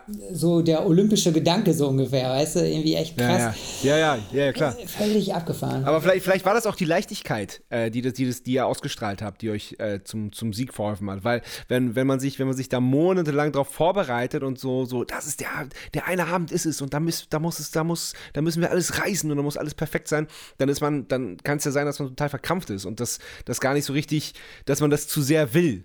Und ihr seid dann einfach, ja komm, machen wir halt mit, äh, geben uns den Spaß, Bizarre Festival wollten wir immer schon mal spielen und dann zack. Ja, ja, irgendwie so, genau. Also das kann schon echt Ja. sein, dass das einfach so die Mischung war, ne? Also irgendwie Ja. dieses äh, gar nicht so, so, ähm, gar nicht so ernst nehmen, also schon ernst nehmen, weil man Bock drauf hat und das vernünftig machen Klar, will. Klar, aber, nicht so ambitioniert vielleicht. Nee, genau, genau. Also wir haben da weder eine, eine Equipment-Schlacht betrieben, äh, von wegen wir haben das geilste Equipment irgendwie und äh, äh, nichts auf dicke Hose, sondern einfach nur, es ging nur ums Dabeisein. Genau, diese Lockerheit, es war halt ein Auftritt von, ob der jetzt da stattgefunden hat oder in irgendeiner, in irgendeinem kleinen Jugendzentrum, wo vielleicht zehn Ja. Leute kommen. Äh, das war damals irgendwie schon auch egal. Also das, äh, es ging darum, dass wir da sind und wir einfach unsere Songs da spielen. Ja, Ja. das kann schon, das merkt man dann irgendwie, wenn die Band ja da irgendwie so mit umgeht, glaube ich auch. Ja, cool. Genau, also da, da ging es irgendwie dann los. Also Bandwettbewerb gewonnen, äh, der Preis hat da nichts gemacht, aber äh, dann kam nachher die Plattenfirma auf uns zu, äh, Gun Records, ähm, Wolle Funk und Markus Balk damals, also Wolfgang Funk, der Chef von Gun Records und, und später von Supersonic Records, der äh, war da mit seinem A&A äh, also das sind ja die, die, äh, die in der Plattenfirma da arbeiten und die neuen Künstler entdecken. Die sind da gewesen, waren auch in der Jury und kamen dann auf uns zu und meinten, ey Leute, das war ja so geil, ähm, wir müssen uns unterhalten, wir müssen uns treffen, wir hätten total Bock auf euch. Das war die, Ja. Pla die Plattenfirma, wo damals auch Guano Apes unter Vertrag waren. Äh, die hatten gerade totalen Schwung gekriegt durch diesen Erfolg äh, von Guano Apes und so und waren auf der Suche nach neuen Bands, auch nach deutschen Bands äh, die sie irgendwie fördern können und, und äh, unter ihre Fittiche nehmen können. Ja, und dann haben wir echt Ende 98, so im, im November oder was, haben wir dann einen Plattenvertrag schon unterschrieben. Also völlig Geil. krass. Ich glaube, wir haben uns zweimal Ja. getroffen, irgendwie einmal zum Saufen und einmal äh, zum Vertrag unterschreiben und dann war alles klar. ja, war schon, das war schon echt eine gute Sache. Ja, ja, geil.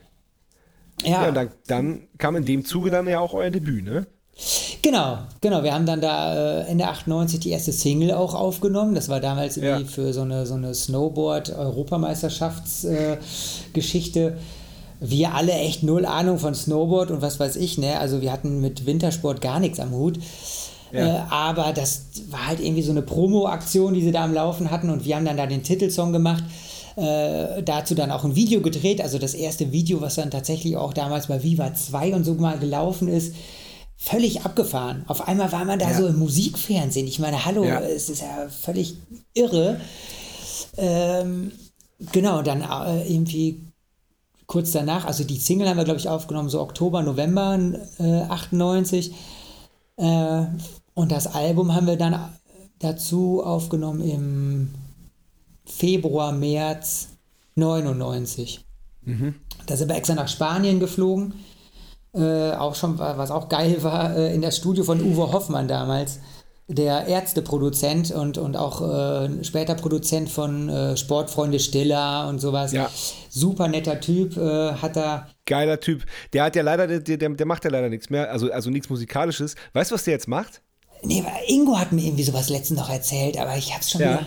Nee, sag mal. Der macht Sushi. Der ist Sushi-Meister geworden. Nein, jetzt, ey, das, Ja? das kann Ja? ich noch nicht. Das kann ich noch nicht. Doch, doch, doch, doch, doch. Weil wir, wir waren mal im Gaga-Studio ähm, in Hamburg und ähm, da war er gerade und hat so sein, sein letztes Zeug verkauft. Da haben wir uns noch ähm, ein paar ähm, Kompressoren tatsächlich von ihm gekauft.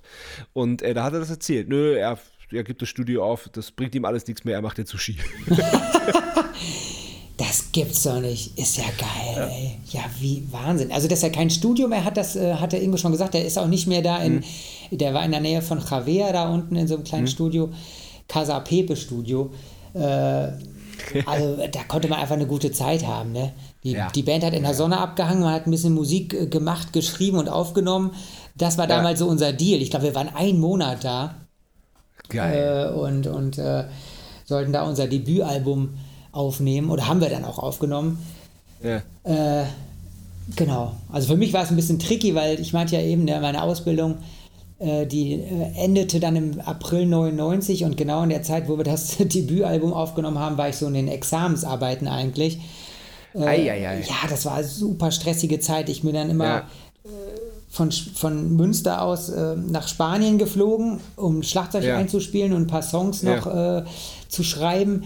Dann wieder zurückgeflogen, um ein paar Klausuren zu schreiben, wieder hingeflogen, wieder zurückgeflogen, praktische Arbeit. Also ein Hin und Her. Es war wirklich. Zwischendurch auch noch, auch noch Pausenbrote mit der angebeteten Teilen. Also du hast es nicht leicht gehabt. Nee, das ist ja auch noch, genau. Schnell noch ein Pausenbrot schmieren.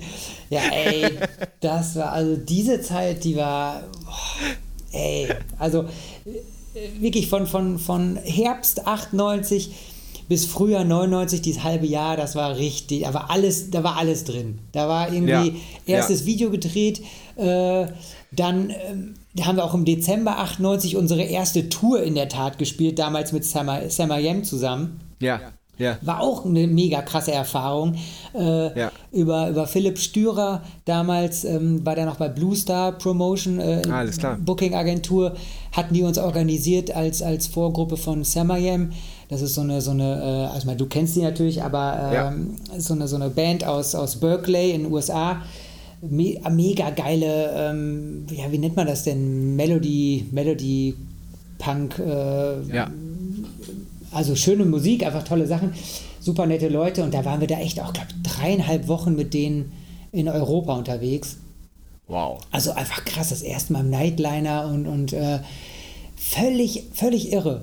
Und, und äh, genau, und dann noch diese Aufnahme im Album, also alles kam zusammen. Die Schule wollte mich eigentlich auch schon rausschmeißen, weil die gesagt haben, ey, du bist ja nur noch unterwegs, du hast viel zu viele Fehltage, du kannst das Examen Ja. nicht machen.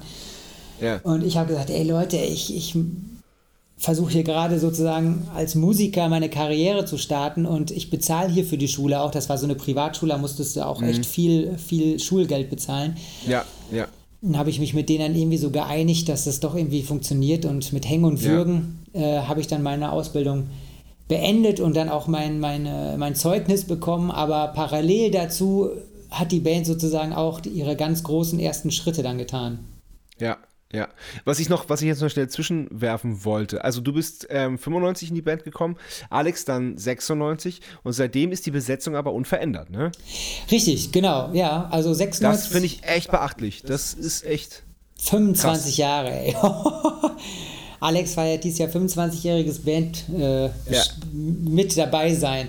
Ja, das ist krass. Das ist so lange einfach diese Besetzung Ja. ist eigentlich, ja, abgefahren. Also seitdem die Band eigentlich irgendwie, sagen wir mal, äh, ja, seitdem es einfach mehr geworden ist und irgendwie ein bisschen ambitionierter wurde, äh, ist es die gleiche Besetzung, richtig, ja. Krass, ja, ja, ja. Sehr, sehr, sehr beachtlich. Aber dann, ähm, dann, dann, dann gab es dieses halbe Jahr, was total krass war für dich mit Single, Video, Albumaufnahmen, dann aber auch noch die Ausbildung zu Ende bringen. Aber danach muss es doch dann total geil gewesen sein, oder? Ausbildung in der Tasche, äh, Platte kommt raus. Wie, wie war das für dich?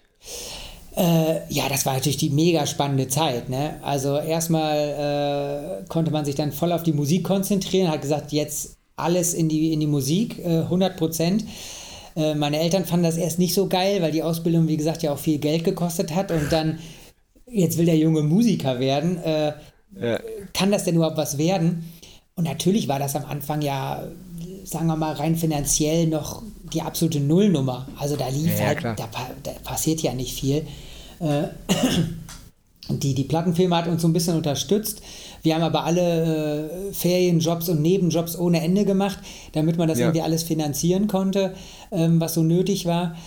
Und äh, ja, aber da ging es echt irgendwie los. Also da hat man mal gemerkt, was, was so. Ähm, was so passiert, wenn mal hier ein Video läuft und da ein Video läuft und man mit einer Plattenfirma zusammenarbeiten muss und äh, man mehr Konzertangebote auch so deutschlandweit äh, dann hat, dann spielt man auf einmal in irgendein Festival irgendwo in Süddeutschland und sowas. Äh, da kamen schon gut Sachen zusammen. Auch wenn das, mhm. Äh, wenn die erste CD oder das erste Album von der Plattenfirma äh, eher nicht so also bei, bei, denen ist es nicht so gut angekommen. Die, die hatten da nicht so den Glaube an die Songs, die haben so nicht so den Hit okay. gehört, äh, die waren da so ein bisschen verhalten. Äh, wir wollten uns nicht besonders viel reinreden lassen, was das Songwriting ja. anbelangt, haben einfach das aufgenommen, worauf wir Bock hatten. Und äh, das entsprach dann nicht so deren Vorstellung von äh, erfolgreichen Band. Also die hatten nicht so richtig, die haben nicht verstanden, wie sie das äh, arbeiten sollen, so wirklich. Ne? Wo können wir das unterbringen? Okay. Das funktioniert im Radio nicht, das ist zu hart für das Radio, das ist irgendwie, ja, gab verschiedene Argumente, deswegen ist das erste Album ähm, das äh, Better Days Not Included Album, eher so ein bisschen untergegangen. Es war das Debütalbum, mhm. aber es ist eigentlich komplett unterm Radar durchgeflogen. Mhm. Mhm. Genau. Aber trotzdem hat die Plattenfirma ja noch ein, äh, ein Album mit euch gemacht, ne? Genau, also wir hatten, äh, der Plattenvertrag damals, der sah schon vor, dass man mehrere Platten macht. Also das okay. war nicht auf ein Album äh, ausgelegt, ja. sondern ich würde ja. fast sagen, der war auf unbe unbegrenzte, unbestimmte Zeit ja, geschlossen, irgendwie so. Wie das so war damals, ne? ja, ja, also einmal unterschrieben und dann bist du halt, äh, bist du halt dabei. Äh, das war aber irgendwie auch gut, weil zum einen haben sie uns dann nicht direkt wieder rausgeschmissen, sondern äh, haben, haben gesagt, ey, wir glauben ja an euch, wir, ne, wir wissen, ihr habt tolle Melodien, ihr habt gute Ideen, wir müssen das nur irgendwie mit dem Produzenten zusammen in die richtige Form bringen, ja. sagen wir mal. Äh, ja. Und da haben wir dann auch beim zweiten Album, das Pocket Rock Album, äh, mhm. das erschien ja dann, weißt du, wann es erschien? 2000 oder was? Ich glaube. 2001. 2001, ah ja. 8, 8. Januar. 8. Januar 2001. Genau, bei, bei dem Album haben wir das erste Mal, sagen wir mal, richtig mit dem Produzenten gearbeitet. Mhm. Äh, mit Uwe Hoffmann, das war einfach so eine nette Zusammenarbeit und äh, mit, ja. mit Fabio Trentini, das war auch damals der Produzent von Guano Apes. Äh, ja. Da entstand das erste Mal so wirklich, wie man eigentlich mit einem Produzenten gemeinsam Songs, äh, okay. also wir haben die Songs geschrieben und mit ihm zusammen sozusagen äh, verfeinert und, und äh, so die, die, das essentiell Wichtige aus so einem Song rausge, rausgeholt mhm. und, und ähm, dann den Song fertig gemacht. Dafür haben wir eine Vorproduktion damals in unserem äh, Proberaum gehabt. Gab es auch mhm. noch nie und, und haben da so ein bisschen gelernt, was eigentlich so Produzenten mit einer Band gemeinsam arbeiten. Das ist nicht ein mhm. Gegeneinander arbeiten, so wie wir das ja. äh, manchmal so ein bisschen dachten, sondern das ist schon ein gemeinsamer Prozess und das hat mit Fabio damals fantastisch funktioniert. Also geil, cool. Das war mega. Wir haben, ich glaube, sechs Songs oder so vor, vorproduziert damals und da haben alle schon gesagt, boah, das ist richtig geil. Also das ist richtig geil. gut und die Plattenfirma äh, fand es auch super. Äh, wir waren alle gemeinsam an Bord und haben dann eben halt auch einen Weg gefunden, äh, ja, welche Singles soll es geben, wie kann man das Album arbeiten, waren dann alle gemeinsam richtig gut am Start und das Album, also Pocket Rock ist für uns auch ein großer Meilenstein in der Bandgeschichte, mhm. muss man so sagen. Äh, die Videos, die dann gedreht wurden. Ich glaube, wir haben zu dem Album drei oder vier Videos gedreht. äh, für viel Geld. Damals hatten die Plattenfirma noch viel Geld, äh, was sie reingesteckt ja. haben. Äh, was nicht unser Geld war, irgendwie, sondern das wurde eben halt alles dann bezahlt. Und naja, zu 50 Prozent verrechenbar, ne? Ja, genau. Also wir haben bis heute haben wir immer noch Schulden bei denen, aber ja, wir auch. aber da kann man ja, wenn man dann alt genug ist, auch ein bisschen drüber lachen, weil man denkt, ja komm, das, ist, Klar, das sind so sicher. absurde Summen, dass einem da gar nichts ja, mehr einfällt. ja, ja, völlig. Oh, ja, ja, also so war der Deal ja damals. Also man musste selbst kein eigenes Geld mehr investieren, sondern genau. alles wurde bezahlt. Das, genau. das war ja das Wichtige eigentlich an der Sache. Ja. Und die Videos liefen dann teilweise auch richtig ordentlich viel. Also so Viva 2 Ja. und MTV und so, ey, da, das war das erste Mal, wo wir richtig dabei waren, wo man echt gemerkt hat, die äh, Band, also Do Not selbst, die, die finden richtig statt in der Musikszene Szene in Deutschland. Die, äh, da, da tut sich echt ganz viel. Das war das erste Mal Ja. echt ein richtig, so, so ein, dass man dachte, krass, ey, das ist ein richtig großer Step, den man da gerade gemacht hat. Geil. Ja, sehr gut. Na, und, und, und es ging ja auch gut weiter. Äh, Wann war nochmal das Wohnzimmerkonzert mit den Beat Six? Äh, das war 2002. 2002, Okay. ja. Okay. Ja, aber da, da habe ich, hab ich euch ja das erste Mal äh, live wahrgenommen und äh, muss ganz ehrlich sagen, dass ich so ein bisschen so eine, ähm, mir eine Meinung gebildet habe, die euch aber nicht äh, gerecht kam. Und dann, dann, dann äh, kamt ihr da auf die Bühne gefegt und wie du vorhin gesagt hast, Ingo und Guido sofort von, von der ersten Sekunde an wirklich auf, auf, auf, auf 1000 und ich war, ich stand da wirklich mit offenem Mund und war beeindruckt und da so, oh, ist ja doch eine richtig geile Band. Ja, das war schön, ey, cool, danke dir. Ja. Ja.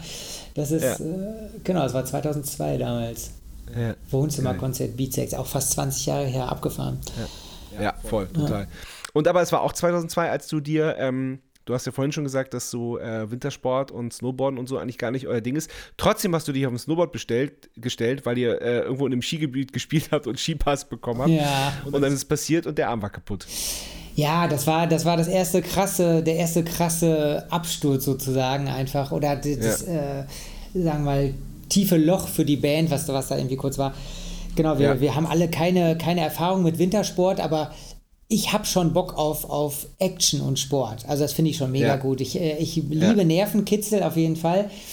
Und habe dann damals einfach gesagt, ey, wir haben hier einen, äh, wir kriegen hier einen Skipass äh, für die Piste für zwei, drei Tage. Alles für umsonst. Equipment kannst du dir ausleihen, was du willst.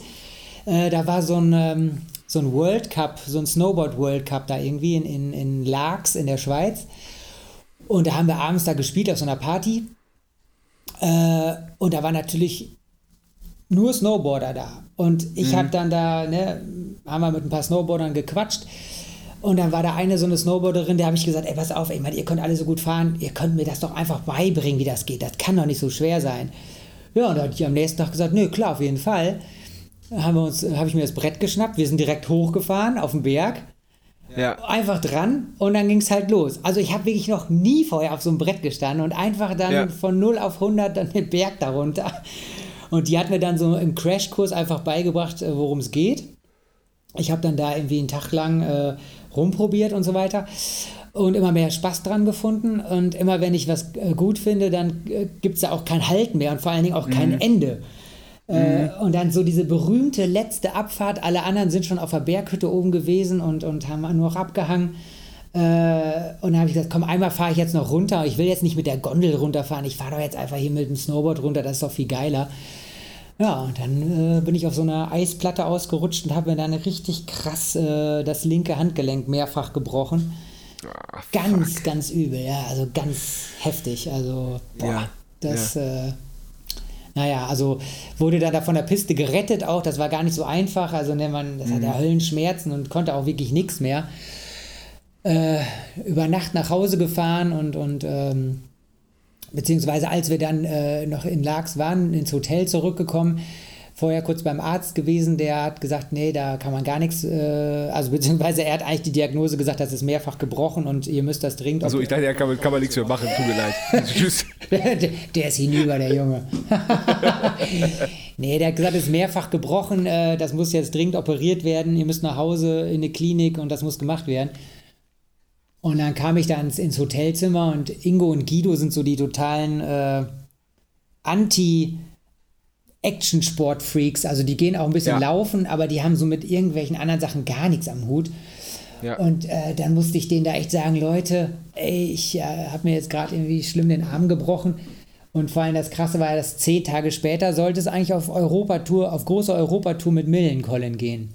Zehn Tage später.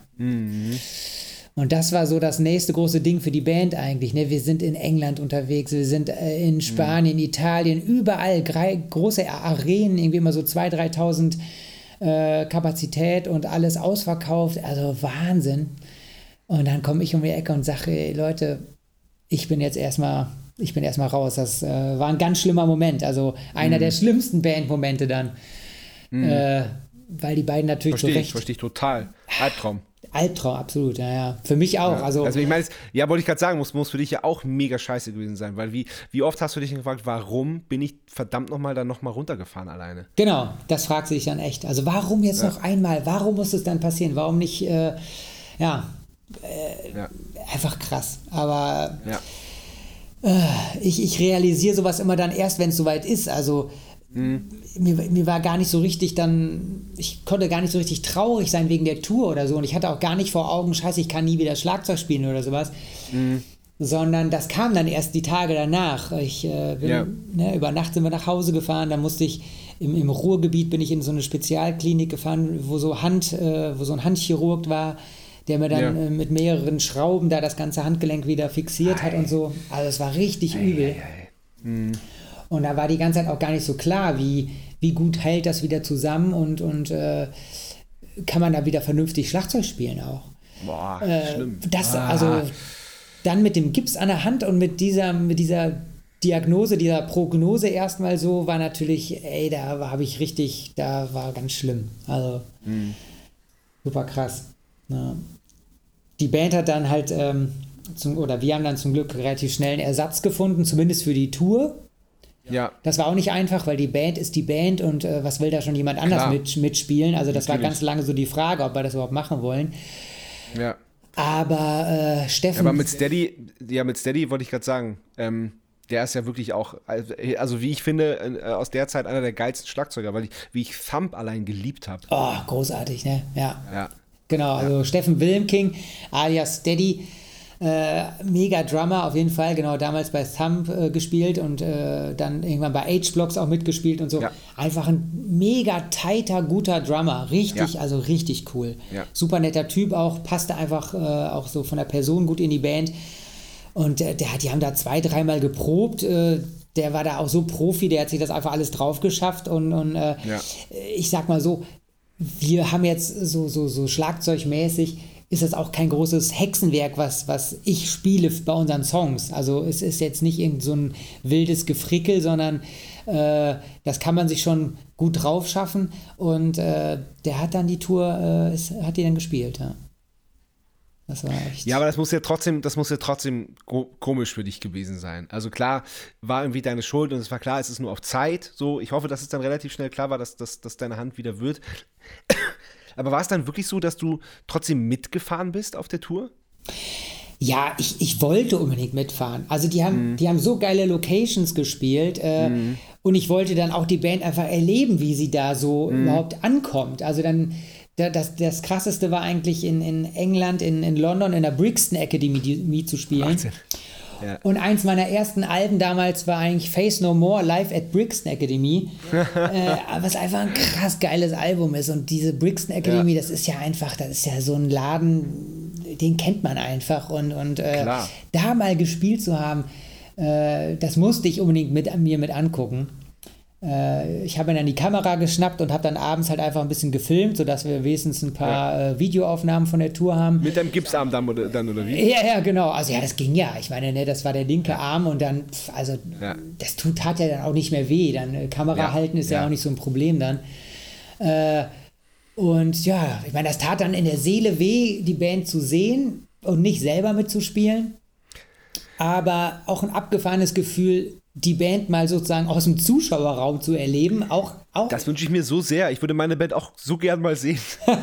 aber noch, aber noch, aber ich verstehe das total. Noch schlimmer wäre es ja gewesen, zu Hause zu sitzen und auf die Uhr zu gucken und so, ja, jetzt ist Soundcheck, ja, jetzt geht die Band dann langsam auf die Bühne, jetzt, jetzt machen sie und also ich, ich weiß nicht, ob man das aushalten könnte, dann alleine zu Hause zu sitzen. Nee, genau, das war genau das Ding. Also das habe ich auch gesagt, ich kann doch jetzt nicht hier, das ging, wie lange ging die Tour denn so?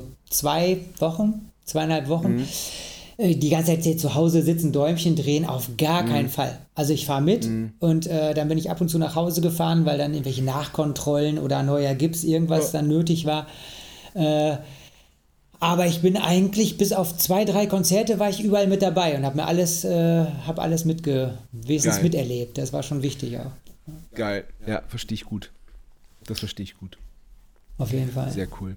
Okay, lass uns mal ein bisschen springen. Ähm, ihr habt weiterhin geile Platten gemacht bei Gun, habt Erfolge ähm, gesammelt. Es war dann auch so chartmäßig dann auch, auch so alles cool und so. Ähm, und dann habt ihr irgendwann äh, eure eigene Plattenfirma ge gegründet, beziehungsweise ähm, Ingo hat sie eigentlich in Japan gegründet, ne?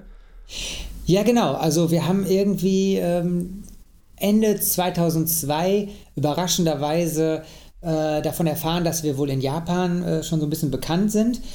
Äh, ja, wie auch immer, ist schon super strange. Da kamen irgendwie E-Mails aus Japan äh, und dann haben, haben wir in Amerika gespielt, in New York und da kam ein Japaner auf uns zu und meinte, hey, ihr seid voll bekannt äh, in Japan. Wir alle äh, haben es überhaupt nicht gerafft, was er uns damit sagen will.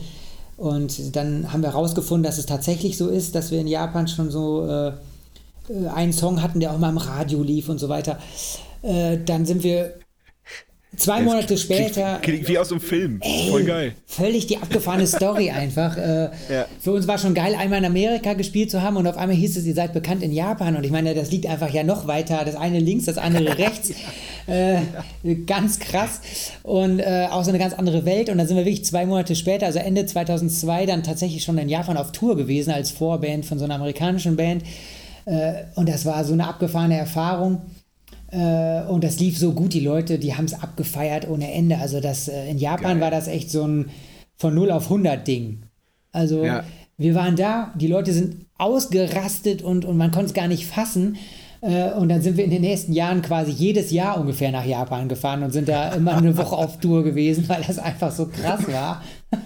Geil. Und, und haben dann eigene Touren gespielt und dann auch richtig viele Leute, war auch schon mal so, ne, da ja. waren so 600 bis 1000 Leute manchmal auch, ne, am, am Abend. Das war schon echt krass, was da so ging. Äh, ja. Und Ingo hat einfach da viel, viel äh, Connections geknüpft und, und kam irgendwann auf die Idee, äh, oder wir merkten dann, dass es manche Bands in, in, in Japan gar nicht äh, zu kaufen gibt. Zum Beispiel die Beatsteaks ja. gab es da nicht äh, zu ja. kaufen äh, und andere Punkrock-Bands eben halt auch nicht. Äh, und dann hat Ingo einfach gesagt, ey, weißt du was, ich meine, die, die haben hier viel Musik, aber es gibt auch so viel geile Musik, die die hier noch nicht haben. Ähm, ja. Ich, ich äh, will ein eigenes Label gründen und mit dem Verlag, mit dem wir damals in Japan gearbeitet haben, als, als Rückendeckung, ähm, haben ja. die dann da einfach ein Label aufgemacht. Solitary Man Records. Mega. Hat Ingo dann äh, zusammen mit Florian, unserem damaligen Manager zusammen, äh, haben die dann das Label da auf die Beine gestellt und haben dann ja. Bands wie Placebo, ähm, Krass. Äh, hier, ähm, ach Gott, wie heißen sie noch? Äh, ja, also klar, Beatsteaks, dann ähm, Toy Dolls, also, die haben die geilsten Bands da rausgebracht, ne? Also, Krass, mega. Da, also, boah, das war. Voll geil. Ingo hat sich einfach so Bands rausgesucht, die er selber cool findet und, und dann gemerkt ja. hat, die sind in Japan, haben die noch nichts rausgebracht und hat dann da, weiß ich nicht, wie viele Bands da, sechs, acht, zehn Bands oder sowas hat er dann da veröffentlicht. Voll gut, ey. Ja, mega. Das, mega Move. Ja, total. Das war, das war krass. Und weil das einfach so gut lief und wir äh, Mitte der 2000er, so 2004, 2005 gemerkt haben, dass es mit Gun Records, mit Supersonic damals, äh, mit der Plattenfirma, irgendwie mit der Zusammenarbeit nicht mehr so gut läuft. Wir hatten äh, mhm. uns so ein bisschen auseinandergelebt, äh, unterschiedliche Vorstellungen von der Entwicklung der Band und, und äh, ja, also wir, wir haben, konnten uns nicht so weiterentwickeln, wie wir das gerne gehabt hätten. Und äh, das, was die mit uns vorgehabt haben, das war einfach so weit anders äh, als das, was wir wollten mhm. sodass wir äh, uns gemeinsam dann ähm, dazu entschieden haben, wir, wir oder wir als Band haben uns entschieden, wir müssen diese Zusammenarbeit beenden. Also wir können nicht mehr mhm. weiter arbeiten, wir fühlen uns künstlerisch mhm. so sehr eingeschränkt, dass das nicht mehr geht. Das haben wir mit dem, mit dem letzten richtigen Album, äh, Got the Noise hieß das, äh, schon gemerkt. Also die Aufnahmen waren lustigerweise damals auch im Gaga-Studio, wo du das eben erwähnt ja. hast, in Hamburg, ja. was ja ein super geiles Studio ist. Voll. Äh, aber die Aufnahmen und die ganzen Songs, ey, das hat mich überhaupt nicht mehr erreicht. Also äh, mhm. ich bin mit dem Album überhaupt nicht zufrieden. Das sind so Sachen, die, die okay. da habe ich gar kein Gefühl dazu. Also das ist, okay. das ist mir alles so, so egal. Das ist ganz komisch. Krass, okay, wow. Es gibt ganz viele Leute, die sagen, äh, das Got the Noise Album ist deren Lieblingsalbum. Also, äh, mhm. aber ich kann mit dem Album nichts anfangen. Das ist irgendwie mhm. interessant. Völlig, völlig abgefahren. Wir spielen mal so ein oder zwei Songs von dem Album hier und da nochmal live, aber Aber meinst du, dass es, dass es äh, an, äh, an dem Musikalischen liegt oder meinst du, dass es auch mit der Zeit zu tun hat und dass mit der Plattenfirma das schon alles irgendwie nicht so cool war und, äh, und dass es eher so dieses, die, das Gefühl ist, was, was, was, was zu der Platte nicht, nicht passt und nicht stimmig ist? Ich glaube, es ist eher das Gefühl, ja. Also die Songs, die Songs sind nicht kacke. Also wenn ich mir die mal ja. anhöre, dann, dann, dann, äh, dann sind da auch geile Sachen dabei. Ja. Ich, ja. Ich, ich persönlich mag den Sound nicht besonders gerne. Okay. Ähm, das ist so mein, meine äh, Sache. Guido zum Beispiel findet den Sound super, äh, aber meins ist es irgendwie nicht. Und dann ja. aber hauptsächlich wirklich dieses Gefühl, was damals so da war, ja. Dass schon so ja. echt äh, diese Quälerei mit der Plattenfirma, alles irgendwie schlechte Stimmung und, und äh, das Album war irgendwie so ein bisschen, fühlt sich so ein bisschen an den Haaren herbeigezogen an, irgend, also so, ne? okay. ne? Dass das, äh, weiß ich nicht, irgendwie passte da schon so vieles nicht mehr. Ähm, dass das, glaube ich, bei mir dann einfach auch noch auf das Album so abfärbt. Also dieses okay, Gefühl verstehe. auch auf die Songs dann leider irgendwie abfärbt. Ja, ja. Und, und äh, genau, da kam es ja auch dann zum Bruch. Also wir haben uns dann äh, Anwälte genommen und äh, sind dann da äh, mit viel, viel Anwalts- äh, und, und ja. Äh, Klagerei und so aus diesem Vertrag daraus. Ja, sowas nervt. Ey, gerade wenn diese Verträge, weißt du, die sind dann auf ewig geschlossen, was du ja auch, ja. was wir vorhin schon sagten. Ja. Und da rauszukommen, das war in der Tat nicht so einfach. Das hat dann nochmal so ein, zwei Jahre gedauert. Ähm, und äh, genau, dann war es irgendwann, ich glaube 2006 oder so war es dann soweit, dass äh, es feststand, dass wir raus sind aus dem Vertrag.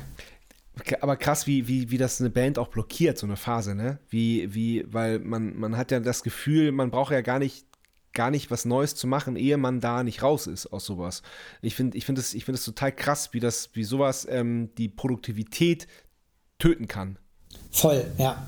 Also diese Orientierungslosigkeit, dieses, du ja. hängst, du hängst da irgendwie noch drin, kannst eben halt nicht so ganz frei machen, darfst ja auch nichts veröffentlichen, also wozu sollst du dann schon neue ja. Musik machen? Wo ja. du denkst, denkst ja, wo, warum eigentlich? Ja. Wir haben uns in der Zeit so ein paar Mal in so ein Ferienhaus eingemietet äh, oder in Ferienhäuser eingemietet, da selber so ein Studio äh, reingezimmert. Ja. Ganz rudimentär eigentlich.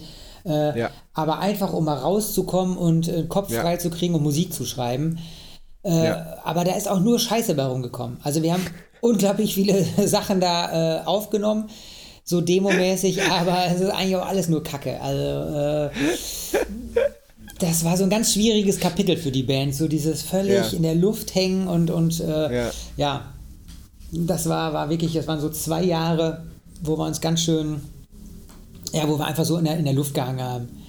Ja. Das war echt eine ganz seltsame Zeit irgendwie. Muss ich schon sagen. Echt komisch. Naja. Und äh, genau, der, der, der, der krasse Neustart, den gab es ja eigentlich dann erst. Plattenfirmenkram war durch. Äh, der, der, der, das, der Ausstieg war besiegelt. Das wurde uns auch ordentlich zelebriert. Also ja. das Unterschreiben, das Kündigen der Plattenfirma, das war auch, da haben wir beim Taubertal Festival gespielt, als, ja. als dann die Bestätigung kam, dass der äh, Vertrag aufgelöst wird. Und da, das war richtig, da war ordentlich Party gemacht, das war richtig geil. Da haben alle richtig. Ja, da ist man dann losgelöst, ne? Ey, da war man so frei auf einmal, das war mega. Also richtig gut. Ja, und, ähm, krass. Und das war, das war, war cool in dem Sommer. Und dann äh, haben wir irgendwie kurz danach äh, Kurt Ebelhäuser dann äh, kennengelernt, beziehungsweise dann getroffen. Und Kurt, äh, da schwebte uns dann so vor, ich weiß gar nicht, wie wir letztendlich wirklich drauf gekommen sind, aber wir hatten so Bock drauf, mit Kurt mal auszuprobieren, als, äh, als Produzent zusammenzuarbeiten. Kurt ist äh, ja. Gitarrist und, und ähm, also unter anderem von Blackmail äh, und von Scum, Scumbucket schreibt un, ohne Ende Songs, also äh, ja. macht so viel Zeug, es ist Wahnsinn. Auch als Produzent ist der äh, das ganze Jahr über ist er beschäftigt eigentlich. Ja. Und wir haben einfach Bock gehabt, mit ihm äh, mal was zu machen. Und er, er fand unsere Musik alle total kacke. Also der, der, äh, das erste Treffen war schon großartig, weil er sagte, Leute, eure Musik, eure alten Alben und so, das ist ja alles totaler Scheiß. Äh, aber. Es ist so typisch Kurt, ey. Es ist so geil, oder? Der ist also wirklich, dass er einfach dann auch so raus sagt, ich finde es alles richtigen Dreck, was ihr bisher gemacht habt. Einfach der letzte Mist irgendwie. Aber ich habe euch ein paar Mal live gesehen und ich finde euch irgendwie gut. Ich finde euch als Musiker gut, wenn ich euch sehe. Ihr, ja. ihr habt irgendwie ihr habt, ihr habt Bock darauf, was ihr macht, ne? Ihr habt einfach Bock auf die Musik und ihr seid dabei, aber äh, wir müssen was anderes machen zusammen. Ja. Und äh, wir waren einfach so durch diese zwei Jahre Leerlauf äh, so frei, auch in dem, was, was wir zulassen konnten, glaube ich, von der Band an musikalischer Entwicklung, dass wir so für alles offen waren. Und, und äh, mhm. da haben wir uns irgendwie im, im Herbst 2006 mit Kurt getroffen, das war so Oktober, November oder was. Äh, und da haben wir dann ähm, uns nur für ein Wochenende, für zwei, drei Tage getroffen und äh, so zum Songschreiben. Und da haben wir drei Songs damals geschrieben. Und diese drei Tage waren Wahnsinn. Die waren so voller Energie, mhm. so voller, also so voller Ideen auch, die so zusammen mhm. entstanden sind, wo sich ganz viel äh, so, so bedingt Ja, muss man mal sagen, ne? Drei Tage für ein Kennenlernwochenende, äh, drei Songs für ein Kennenlernwochenende ist sehr viel. Das ist wahnsinnig viel. Ja. ja. Also ja. drei richtige Songs, äh, von, von ja. null auf drei Songs. Ja, das ist, das ist echt. Äh, ja, wir haben die ganze Nacht, wir haben Tag, äh, tagsüber Musik gemacht, bis tief in die Nacht, die ganze Nacht durch so ungefähr. Also das war einfach, äh, das war wie in so einem Rausch und alle waren so ja. happy damit und haben gemerkt, boah, das, das funktioniert ja wahnsinnig gut. Sind nach Hause gefahren mit diesen Demos äh, damals im Auto und äh, konnten es gar nicht fassen, was, wie geil das war. Ja. Und da war dann cool. eigentlich klar, dass wir mit ihm das nächste Album auf jeden Fall machen wollen. Ja. Äh, und das haben wir dann im, im, Frühjahr 2007 haben wir dann das ganze Album mit ihm aufgenommen. Haben uns, glaube ich, vier Wochen Zeit genommen, alles selbst bezahlt, äh, aus eigener Tasche ähm, damals und, und äh, alles zusammengekratzt, was an Budget da war und sind da zu ihm mhm. nach Koblenz, nach Lahnstein in sein Tonstudio 45 gefahren und haben da einen Monat lang äh, das, das neue Album aufgenommen. Ja. Ja, krass. Äh, finde ich, find ich einen echt krassen Move. Also, ähm, weil ihr wart ja als Band eigentlich etabliert. Ähm, und dann aber auch zu sagen, so komm, wir scheißen auf alles, wir kratzen zusammen und machen das, worauf wir Bock haben, mit dem Typen, auf den wir Bock haben, finde ich absolut bewundernswert. Habe ich damals auch schon total bewundert. Ja, das war irgendwie, ich weiß gar nicht, warum wir uns darauf einlassen konnten. Es gab auch ein paar Sachen, die so dagegen sprachen. Also ich weiß noch, dass mhm. Florian, unser, unser Manager, eher so ein bisschen dagegen war. Ne? Man guckt ja dann auch, wenn man erfolgreich war, wie bleibt man erfolgreich oder wird noch erfolgreicher? Braucht man irgendwelche Songs, die im Radio laufen, irgendwie, ne? Braucht man einen ja. großen Produzenten, der das irgendwie noch größer ja. macht? Das sind ja so die Gedanken, die da immer wieder auch so reinspielen. Aber großen Produzenten hätten wir uns eh nicht leisten können, wenn man selber bezahlt. Also die, da zahlst dann am Tag, was ich wie viel, 1000 so, ja. Euro. Das ist ja völlig ja, utopisch. Absurd.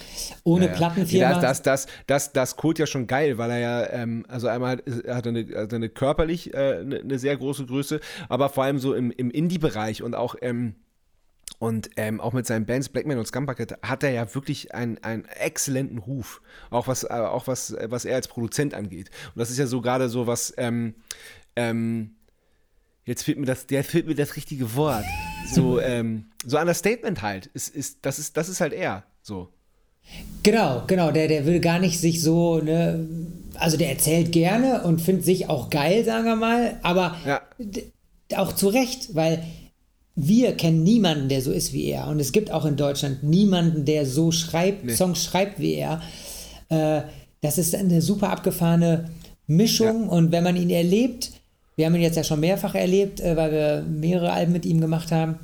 Und sobald er drin ist in diesem musikalischen Prozess, da entstehen Sachen, die, die, die sind so ungeplant, die, die entstehen einfach von innen raus aus dem Gefühl. Da ist nichts nach Reißbrett irgendwie zusammengeschustert, sondern das ist einfach, das kommt einfach nur so raus und in dem Moment äh, ist der Moment entscheidend. Also wenn in dem Moment einfach alle merken, ey, das ist geil, dann läuft's und daraus entstehen dann eben teilweise wahnsinnig gute Songs.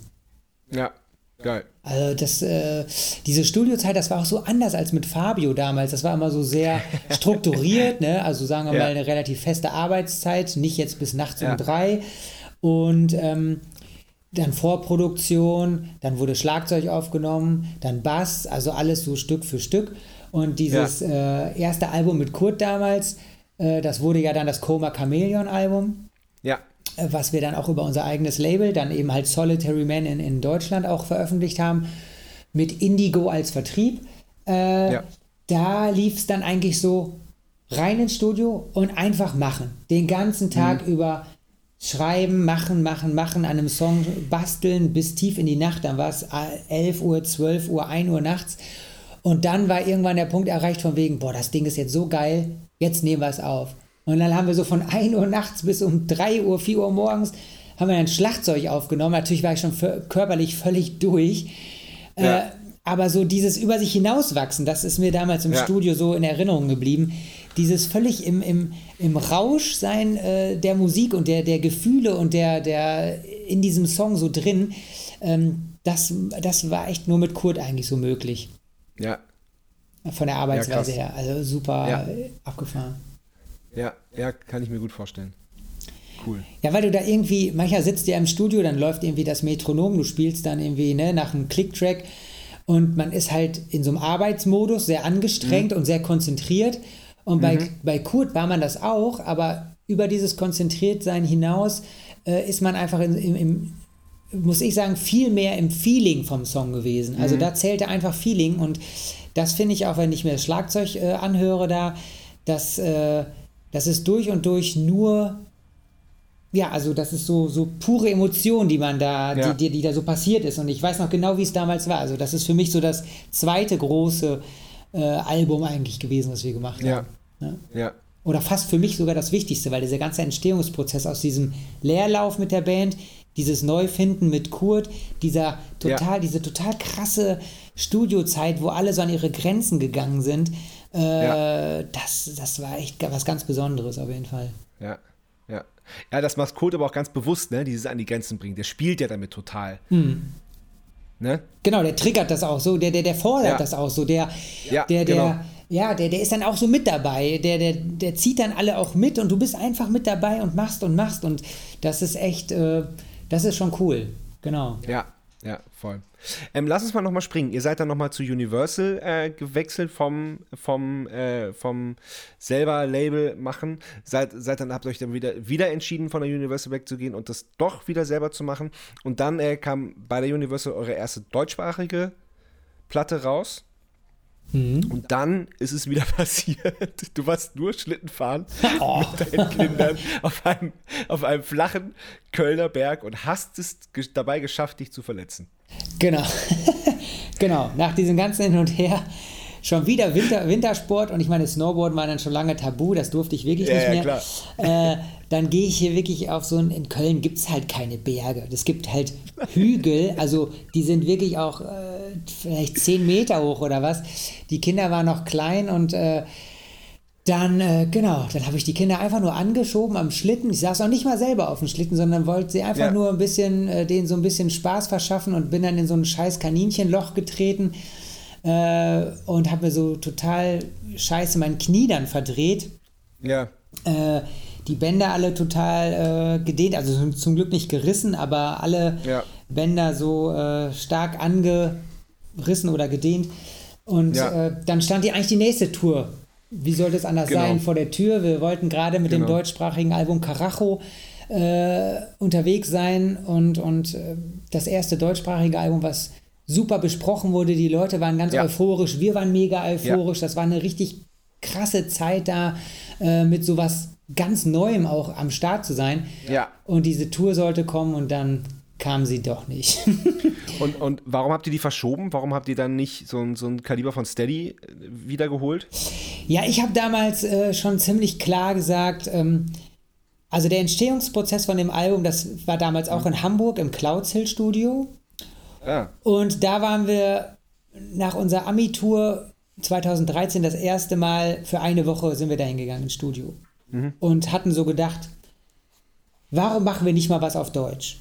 Dann waren mhm. wir eine Woche im Studio mit unserem Soundmann auch, der live uns auch mischt, mit dem Toni und mit äh, Robin Völkert, der nachher noch auch live uns äh, äh, begleitet hat am, am Synthi und ein bisschen mit Gitarre gespielt hat ein paar Jahre. Mhm. Mit den beiden sind wir ins Studio gefahren. Also kein Produzent, sondern eben nur die beiden waren dabei. Ja. Eine Woche rumprobiert, eine super geile Zeit gehabt, viel gefeiert, getrunken, zusammen gekocht. Zusammen gekocht. Ey, mega gut, oder? Also, ja, da, ja, du konntest voll. zusammen da kochen. Du pennst ja dann auch quasi, ich glaube, die Wohnung ist ja überm Studio oder unterm. Also genau. irgendwie zumindest nee, drüber. drüber. Okay. Ja.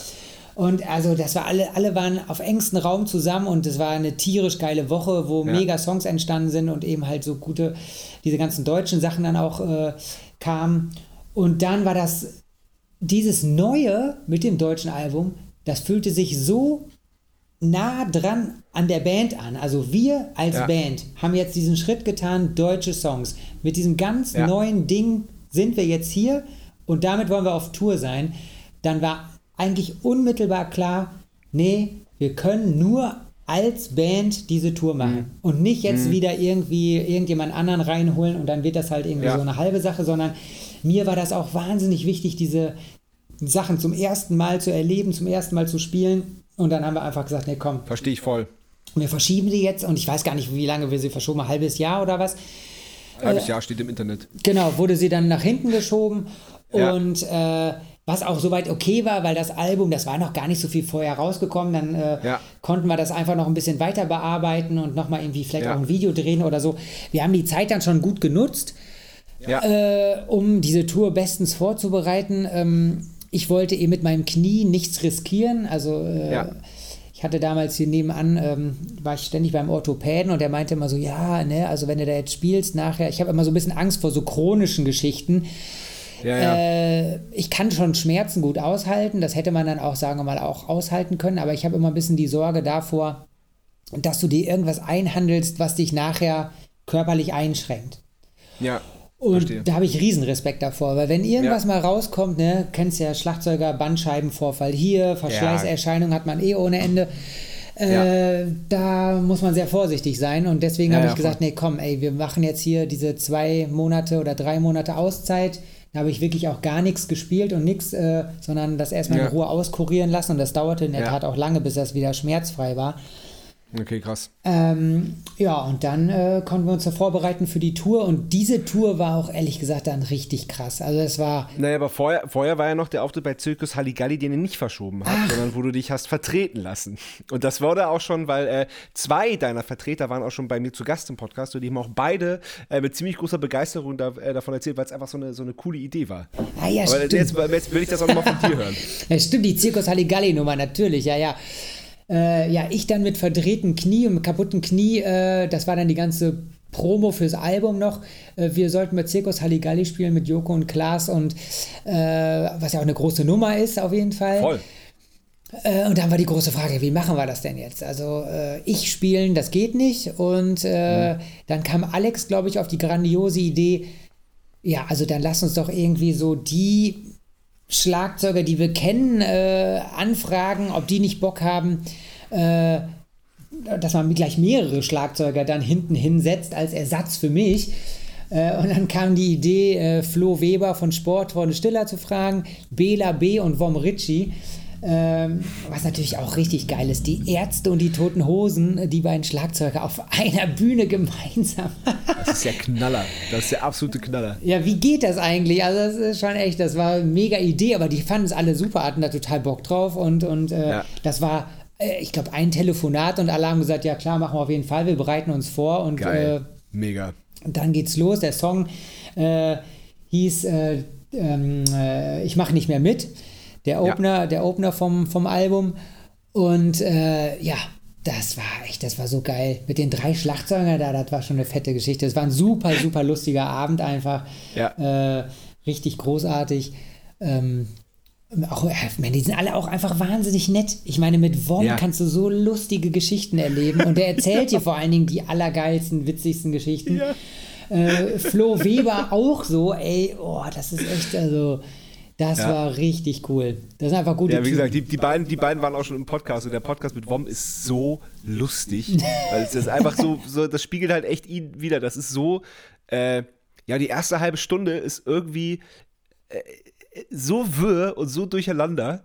Und äh, er, er, er hat mir die ganze Zeit Fragen gestellt und wie, ich hatte gar keine Chance, den Podcast zu, äh, anzufangen. Und dann haben wir halt irgendwann so angefangen, so über seine Kindheit und auch wie er zum Schlagzeugspielen gekommen ist und so. Und dann wurde es total interessant. Aber es war, es war ich habe so viel gelacht, ey. Ja, der erzählt einem wirklich die besten Geschichten. Und das ist, wenn du Ja. mit dem mal unterwegs bist, da kann einfach auch alles passieren. Das ist schon das, Ja. das Geile einfach.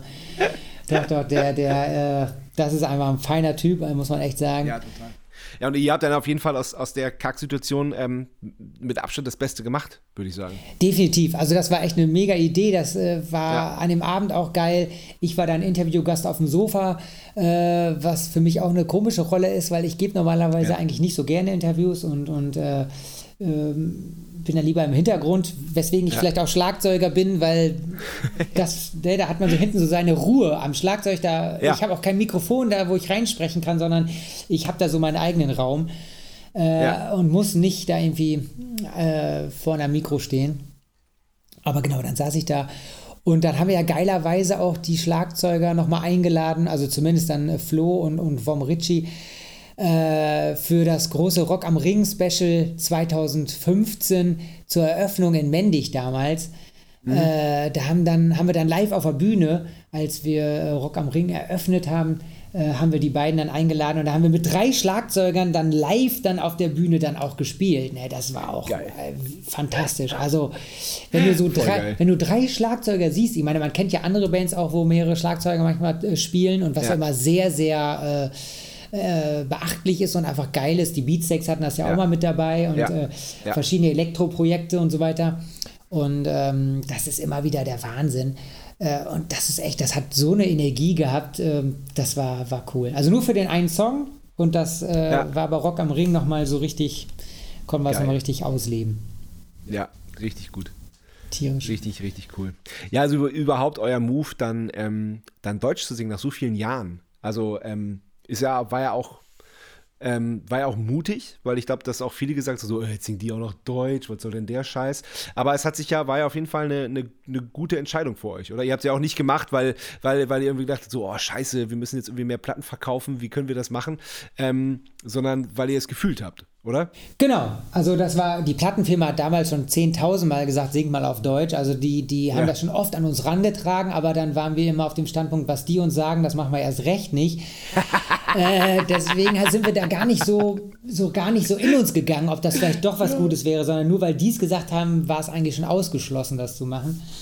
Ja. Äh, und auf dieser Amer Amerika-Tour 2013 damals, als wir einen Monat lang in Amerika auf Tour waren, äh, mit Flogging Molly unter anderem, da kam irgendwie die Idee, äh, also wir haben gemerkt, wie gut funktionieren englische Songs äh, bei einem englischsprachigen Publikum. Die mhm. Leute, die haben einfach die Texte verstanden, die haben da mitgegrölt. Kein Schwein kannte mhm. uns eigentlich, aber spätestens mhm. nach dem ersten Refrain konnten alle mitsingen und alle waren voll dabei. Das war der Wahnsinn. Äh, und dieses Gefühl, das hat uns da so getragen, dass wir irgendwann da in, der, äh, äh, in Las Vegas da in der Wüste gestanden haben, Alex und ich, und, und einfach mal so, das war eins der letzten Tourtage an der Westküste ja. und haben so ein bisschen drüber gelabert, was ist eigentlich passiert die letzten drei Wochen und kamen dann drauf, wie, wie krass dieses Erlebnis war, eben mit englischsprachigen Texten in, in, bei einem englischsprachigen Publikum, dass wir ja. gesagt haben, ey, wie wäre es denn eigentlich mit, mit deutschen Texten bei einem deutschen Publikum zu spielen oder deutschsprachigen Publikum. Sollen wir das nicht einfach ausprobieren? Wäre das nicht vielleicht auch mal geil? Und irgendwie ist das in der Band besprochen worden und Ingo fühlte sich da auch so angesprochen, einfach mal rumzuprobieren und Texte mhm. mal zusammenzustellen. Ja, zumindest mal ausprobieren, ne? Ja, genau. Ja. Also der hat einfach Texte ja. gesammelt, Ideen gesammelt und, und äh, ja. bei dieser, bei dieser Studio-Session damals im Cloud Studio, da haben wir, glaube ich, weiß nicht, wie viele Songs haben wir gemacht? Fünf oder sechs? Und drei davon sind auch auf dem Album gelandet. Also wir haben auch, ja, nie, auch Ich mache nicht mehr mit, haben wir auch da geschrieben. Und der Song war von ja. Anfang an der Wahnsinn. Alle waren so beeindruckt Klar. von dem, was ja. da passiert. Also schlagzeugmäßig knattert der einfach nur so los. Der hat volle Energie und Power. Und äh, Ingo hat da einfach super textlich alles gehabt. Und jeder, der im Studio vorbeikam, in Hamburg kennt man ja genug Leute, da kamen abends immer welche vorbei und alle nur so, ey krass, was geht, was passiert denn jetzt eigentlich? Ja, ne? da, ja. Nach so vielen Jahren nochmal so, so einen neuen Kick zu haben, das ist ja immer so das Schwierigste ja. bei der Sache. Und der war definitiv da und äh, als, als man so spürte, der, der Kick ist da und es läuft, haben wir es einfach laufen lassen und sind am Ende bei einem ganzen deutschsprachigen Album gelandet. Also ja. das, das war irgendwie cool. Sehr gut. Okay, wir kommen zur zweiten Kategorie. Sebastian Matzen hat eine Frage. Sebastian Matzen hat eine Frage. Moin Eike, hier kommt meine Frage. Stell dir vor, Corona ist vorbei und du gibst bei dir zu Hause eine fette, fette Party. Ähm, alles ist total toll, die Leute sind gut drauf, ähm, aber irgendwann merkst du, okay, jetzt sind alle besoffen und anstrengend und du würdest auch gerne mal ins Bett gehen. Äh, welches Lied legst du auf, damit die Leute, vielleicht auch der letzte harte Kern, endlich mal dein Haus oder deine Wohnung verlassen? Das würde mich mal interessieren. Bis dahin, herzliche Grüße und bis bald. Hat der eine geile Frage. Boah. Ja, ja, Das, der, den Rauschmeißer-Song ja. sozusagen. Boah. Äh, also ich hoffe ja, dass die Leute, die ich einlade, ähnlich ticken wie ich. Und ich war ja vorhin schon mal kurz bei, bei Gary Moore. Äh, damit ärgert mich dann Guido manchmal auch ähm, beim, beim Proben. Und diese Still Got the Blues Nummer, ne? Da muss ich schon sagen, die finde ich richtig scheiße. Also ganz, ganz, ganz schlimm. Ganz schlimm. Fürchterlich. Also da, da, da, darfst du, da darfst du uns nicht einladen, weil wir haben eine, eine sehr, sehr große Faszination für dieses Lied. Wirklich? Oh, Ja. Scheiße. Ja, okay. Also ich tue bestimmt ganz vielen Leuten auch Unrecht, weil ich meine, das Lied ist ja, Ja, nein, be aber, bekannt, aber, aber, berühmt aber ich alles. verstehe. Ich, ich, ich verstehe das auch so ein bisschen, weil es, weil, weil es ist ja so, so cremig und so, äh, äh, und so. Das ist ja, dass es natürlich auch auf, auf eine gewisse Art Scheiße ist, aber es ist irgendwie auch richtig geil. Nee, also ich finde es wirklich, wie du sagst, cremig, genau dieses, das ist so schmalzig, ekel. Also es gibt so Sachen so, oh nee, da kriege ich eine Gänsehaut und, und äh, das, vielleicht auch, weil ich es damals so, mit der Band haben wir das auch mal ein bisschen gespielt und versucht und Ja. ich hatte damals schon echt die Kotze bis oben stehen. Äh, ich muss da wirklich so hart auch drüber abhassen über dieses Lied. Weil, ey, das geht gar nicht. Nee, und ich glaube, ich würde das einfach an, anstellen und wenn die Leute nicht gehen, dann renne ich einfach raus und dann sollen die einfach mit meiner Wohnung machen, was sie wollen. da bin ich, da bin ich weg. Ich hatte lustigerweise, als Sebastian mir die Frage gestern geschickt hat, hatte ich sofort, sofort ein Lied im Kopf und bei dem bleibe ich auch. Und das ist äh, Weiß der Geier von Wolle Petri. Boah, mit Wolle bin ich ja gar nicht so. Nee. Weiß der Geier. Nee, weiß ich, kenne ich, glaube ich, überhaupt gar nicht. Ja, ich, äh, ich, ich kenne es auch nur so vom, vom Hören. Ich habe es dann angemacht gestern tatsächlich. Also ich glaube, ich habe 15 oder 20 Sekunden ge geschafft äh, äh, zu hören und ich war echt überrascht, wie scheiße das ist. Ja, das Problem ist, glaube ich, hier in Köln, ich meine, hier wird ja viel Karneval auch gefeiert und Ja. gehört. Ich fürchte ja. fast, wenn du Wolle Petri anmachst, dass die Leute nicht unbedingt alle los wirst, sondern dann äh, stehen sie Ach so. vielleicht, dann stehen sie vielleicht auf den Bänken hier auf dem Tisch und Ach dann, so, ja, wegen diesem Trash-Faktor. Ja, ja, verstehe. irgendwie kann Ja. ich, glaube ich fast, dass, ich meine, ich, ich finde das wahrscheinlich auch total kacke, dieses Lied, weil ne, Schlager und irgendwas ist einfach grauenhaft. Aber, ähm, ja, da weiß ich so gar nicht, aber so, so, eine, so diese, diese cremige Schnulzi-Nummer, also, äh, dann, dann würde ich schon die nehmen. Aber ge gehen wir mal in die andere Richtung. Ähm, hast du dir zwei Lieder für die Bumzack-Playlist äh, rausgesucht? Ja, genau. Du hattest mich gestern gefragt und ähm, Ja. also ich würde in der Tat einen sehr wichtigen Song und auch vom spielerisch, also ich komme erstmal zu einem Do Not Song. Ja, klar. Äh, oder den, den, du hast mich ja gefragt nach einem Song, den ich spiele und, und, und wo ich mitgespielt habe. Ja. Äh, und da ich in der Tat eigentlich viele Jahre nur bei den Do Nots äh, spiele und gespielt habe, äh, würde ich, ich mache nicht mehr mitnehmen Gute Wahl. weil, also den haben wir so lange auch als Opener genommen fürs, für Konzerte und nach wie vor machen wir das auch gerne. Der ist von 0 auf 100 und der hat so, der ist gar nicht so besonders schwierig, aber der, der, der, äh, der erfüllt so alles das, was ich fühle beim, beim Spielen, was ich so brauche und was vor allen Dingen für einen Einstieg für ein Konzert ziemlich entscheidend ist. Wenn du gut reinkommst dann mit dem Song, dann ist das eigentlich äh, so eine gute Basis und du denkst, geil, das ist wie so ein Befreiungsschlag und, und äh, Ja. Ich ziehe meistens nach dem zweiten Song mein T-Shirt aus und wenn wir mit Ich mach nicht mehr mit angefangen haben und danach kommt vielleicht sowas wie Calling oder Wake the Dogs oder so, dann ist das so, ey, ich kann das T-Shirt ausziehen, weil es einfach so ist, weil es einfach geil ist. Geil. Dann ist es einfach schon geil und, und deswegen würde ich den nehmen. Ja, geil. Ja, das ist äh, Ja. ein super Start Ja, und super. macht sehr viel Spaß zu spielen. Voll gut. voll Haben, gut. haben, die, anderen, okay, Lied, haben die anderen Schlagzeuger auch gesagt übrigens, die, die beiden anderen Schlagzeuger, die mitgespielt haben. Also Ach, geil. wir fanden es auch super, den, den zu spielen, hat denen auch viel Spaß gemacht. Cool. Ja, das glaube ich, das glaube ich, dass, dass, dass der Spaß macht. So, zweites Lied, Still Got the Blues, ist schon in der Playlist. Dankeschön. Ah, nee, das würde ich nicht nehmen. Also ich habe lange überlegt und so und äh, wo, wo ich vorhin schon äh, Hives meinte, also ich nehme schon einen Song, wo, wo äh, was mich einfach so kickt. Also ich bin totaler Hives-Fan. Die gucke ich Ja. mir sehr gerne live an und, und bin jedes Ja. Mal. Äh, also es war nicht jedes Konzert von ihnen gut. Es gab solche und solche. Ja. Und, und ich habe manche. Ja, ja, das stimmt, das stimmt. Ma- Ja. Manche sind so ein bisschen an einem vorbeigeflogen, wo ich dachte, ah, heute hat es irgendwie nicht so gekickt, aber es waren doch überwiegend Konzerte dabei, wo ich nachher dachte, einfach krass, ey, das hat mich jetzt Ja, hier so, genauso. so gepackt Ja. und hat einfach so Bock gemacht. Es ist ja relativ einfach, aber es ist doch nicht einfach. Also dieses Ja. zackige Aufeinander und wie er dann Schlagzeug spielt, also mega. Ja, ey, voll geil. Und äh, ich, ich würde mir den Song aussuchen, äh, Two Timing, Touch and Broken Bones. Ähm, da muss ich dich leider enttäuschen, der ist schon auf der Playlist. Oh, ja, okay, da muss ich einen anderen nehmen. Warte mal, mal also. Aber, das, aber das konntest du auch nicht wissen, weil Echt? die, die Playlist, die ist, die, die ist ja noch im Entstehen. Ich habe das noch, noch nirgends verteilt oder gepostet oder so. Ah, okay. Aber genau, es ist ein Song von den Hypes, ist auf der Playlist. Und das ist, Das, ist der, ja, das ist, weil der ist, der hat auch genug Power, der ist schnell genug. Ja. Äh, dann können wir meinetwegen auch Tick Tick Boom nehmen, den hast du bestimmt noch nicht Ah, drauf. super. Oh, geil. Nee, der ist nicht drauf. Ja, geil. dann nehmen wir den. Ja. Genau, also ich, ich äh, hatte noch so andere und ich höre auch super gerne einfach die, die äh, Hive-Sachen durch, aber Ja. ähm, ich habe immer so eine, so eine Playlist auch, wie ich mich warm mache vor Konzerten. Also ich höre Mhm. hör einfach ein paar Sachen, da ist dann auch zum Beispiel Chemical Brothers ist immer mit dabei, äh, da ist Daft Punk immer mit dabei. Ich bin auch riesen, Ja. riesen Daft Punk-Fan. Und Ja. ähm, da ist auch immer Hives mit dabei. Also ich brauche immer irgendwie Mhm. sowas, wo ich tanzen kann. Und, und äh, ich habe jetzt gar nicht so, an so einem Pad äh, spiele ich mich gar nicht so wirklich viel warm oder so, sondern Ja. ich muss eigentlich eher so ganz körperliche Bewegungen machen. Äh, weil sonst kriege ich manchmal Rückenschmerzen und so was, aber ähm, da, da mache ich mich dann meistens eher so, so tanzend warm vor einer Show. Alles klar. Alles klar. Ja, cool. Finde ich gut. Finde ich, finde ich so gut. Ähm, ich habe das, ich bin, habe das immer noch nicht so raus, wie ich mich perfekt warm machen kann. Weil mit Sticks sitze ich dann da und trommel mich so ein bisschen warm.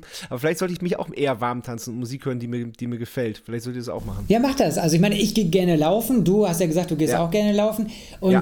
äh, ich, bei mir sieht das dann immer fast aus wie so eine, wie so eine, so eine, so eine, äh, wie nennt man das? So eine, so eine Tanz-Aerobic-Nummer, weißt du? Also es sind bestimmte so, so, so Spin-Bewegungen drin, die ich so mache Ja. mit dem Oberkörper, äh, mit, den, mit den Beinen, dass ich einfach merke, insgesamt bin ich warm. Das ist schon mal wichtig. Ja. Ich muss körperlich Ja. einfach warm sein. Ja. Äh, und die Handgelenke muss ich so ein bisschen durchbewegen dabei. Also ich habe dann schon immer auch bei diesen Tanzbewegungen meine Sticks in der Hand und äh, wurschtel Ja. so ein bisschen in der Luft darum. Äh, und dann mache ich das so, weiß nicht, Viertelstunde, 20 Minuten.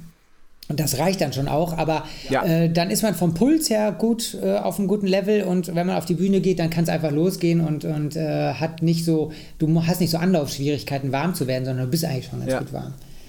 Ja. Darum Okay. geht es mir eigentlich. Ich wollte jetzt noch sagen, wer, wer äh, ähm, Two Timey Touch und Broken Bones von den Hypes draufgepackt hat, das war der Kollege Put, Kurt Brüdel von den Screenshots. Ah. Auch eine fantastische Band und ein echt guter Typ. Geil, ja, guter Geschmack. Ja. Sehr gut, das hat der auch. Ja, also muss ich echt sagen, dass äh, ich hatte beim letzten Mal, als wir Hives gesehen haben, äh, das war auf dem, ähm, äh, oh Gott, wie heißt es denn nochmal?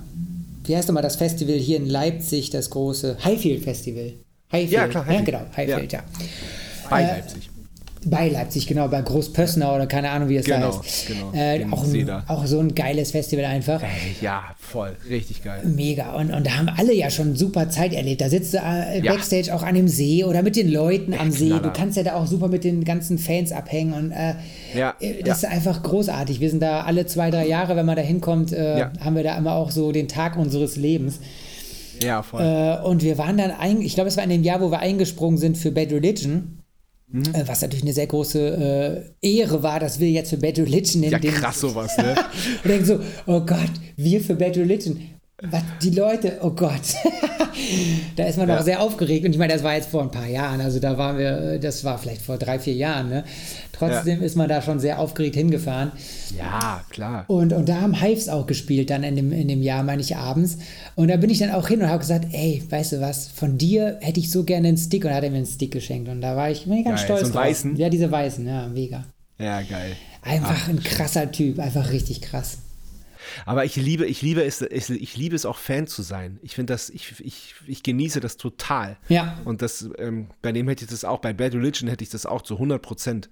Das ist so, das ist so, so, da habe ich so Fan, oder jetzt, ähm, ich habe jetzt ähm, ähm, mit dem, mit dem mit Andy Haberl von The No Twist habe ich einen Podcast aufgenommen. Das war auch voll der Fanboy-Moment, weil ich die Band einfach liebe, geil. seit ich 15 bin. Ja. Das ist echt einer meiner Lieblingsbands. Und er ist ja erst später dazugekommen, aber auch ähm, was, was für eine unfassbar krasse Liveband das ist. Wahnsinn. Ja, ja, genau. Mit ihm auch am Schlagzeug. Mhm. Ey, das ist, ich finde ich so krass. Ich bin die, ich, ich, ich sehe die so oft es irgendwie geht und bin dann, bin dann immer mit so offenem Mund halt so, das geht? Ja. Das, das kann man machen live? das ist ja abgefahren. Ja, Wahnsinn. Ne? Also ich, ich stehe auch total auf, es gibt ja so, so äh, Live-Momente, äh, wo einfach so eine Atmosphäre entsteht, wo einfach, Ja. wo du so ganz eintauchst in das, was da passiert. Äh, Ja. Das ist ja nicht so besonders oft, aber wenn das so wenn das passiert, dann ist das, dann ist das äh, ein mega Erlebnis. Ja. Und das ist bei denen auf jeden Fall auch, da muss ich sagen, dass da, da entsteht, da passiert so viel soundmäßig, da wird so viel äh, geschaffen an, an künstlerischer, ähm, Ja. ja, also wie auch immer, äh, an, an das, die spielen nicht einfach die Songs runter, sondern das ist so eine ganze Aura, die da irgendwie so ist, Ja. äh, in der man Ja, sich dann genau. da befindet. Und das ist, finde ich auch, Ja. das, ist, das ist eigentlich das Krasseste. Wenn eine Band sowas kann, Ja. da habe ich auch ganz, ja. ganz Habe ich auch voll, habe ich, hab ich voll mit ihm auch thematisiert. Fand ich sehr interessant, was er, da, was er dazu erzählt hat. Sind die da selber auch drin in so einer Aura wohl? Also erleben die Ja. das selbst auch so intensiv? Okay. Im, Im besten Fall ja. Okay. Und es ist auch, es ist auch, es ist auch nicht, es ist dann auch nicht festgesteckt, wann was passiert, sondern ähm, ähm, natürlich gibt es Songs und gibt es die Strukturen, aber die, die werden auch durchbrochen, wenn, äh, wenn, wenn, wenn die Band es fühlt. Ja, das ist geil. Hm. Ja, finde ich auch. Finde ich auch. Eike, was steht an bei euch? Boah, was steht an bei uns? Also, wir sind seit, ja gut, Corona-Zeiten natürlich live gar nichts passiert und wir haben uns aber, Ja. wir haben uns eine Auszeit gegönnt, um alle mal so ein bisschen runterzukommen und, und äh, ne, mal so äh, abzu, abschalten zu können. Das haben wir vorher uns auch noch nie erlaubt und das war wirklich sehr, Ja. sehr gut im Jahr 2020. Und dann aber wurde relativ bald auch klar, ohne Band geht irgendwie auch gar nicht. Also wir können nicht ohne Band. Äh, Haben dann irgendwann wieder angefangen, einfach Songs zu schreiben, uns äh, relativ lose, locker äh, im Studio zu treffen. Wir haben ein eigenes Studio in Münster, auch in so einem ganz alten Bunker, den wir mal umgebaut haben und wo wir super gerne sind, wo wir echt äh, eine gute Zeit haben. Und da haben wir jetzt echt angefangen, mal an neuem Material zu, zu schrauben. Geil. So ohne große, also wir wissen nicht, wann wir was Neues rausbringen wollen, äh, Ja. aber wir haben uns das letzte Mal getroffen Mitte Juli, jetzt ist Mitte September und äh, da haben wir das erste Mal das Gefühl gehabt, äh, so eine gewisse Richtung, eine gewisse, be- manche Songs, die sich schon so zusammenfügen, wo sich so ein Album draus entwickeln könnte, von der Idee her. Und das war schon gut. Ja, geil. Das war schon echt geil. Geil, Ja. cool. Cool. Da seid ihr dann aber als, als Band für euch am Schreiben und so Demos dann aufnehmen mäßig. Genau, ja, ja, wir sind dann, also Guido und auch Jan Dirk und so, die bereiten manchmal zu Hause schon Demos vor. Äh, Ich mache das eigentlich nicht, also ich habe auch ein paar Ideen, aber das, äh, dass ich jetzt da Songs schreiben würde, das ist eigentlich bisher nicht so äh, gewesen, das kommt dann von den anderen eher. Aber wir gehen dann ins Studio und entwickeln aus diesen Basic-Ideen dann einfach zusammen neue Songs. Also es ist schon nach wie vor eine sehr gemeinsame Band.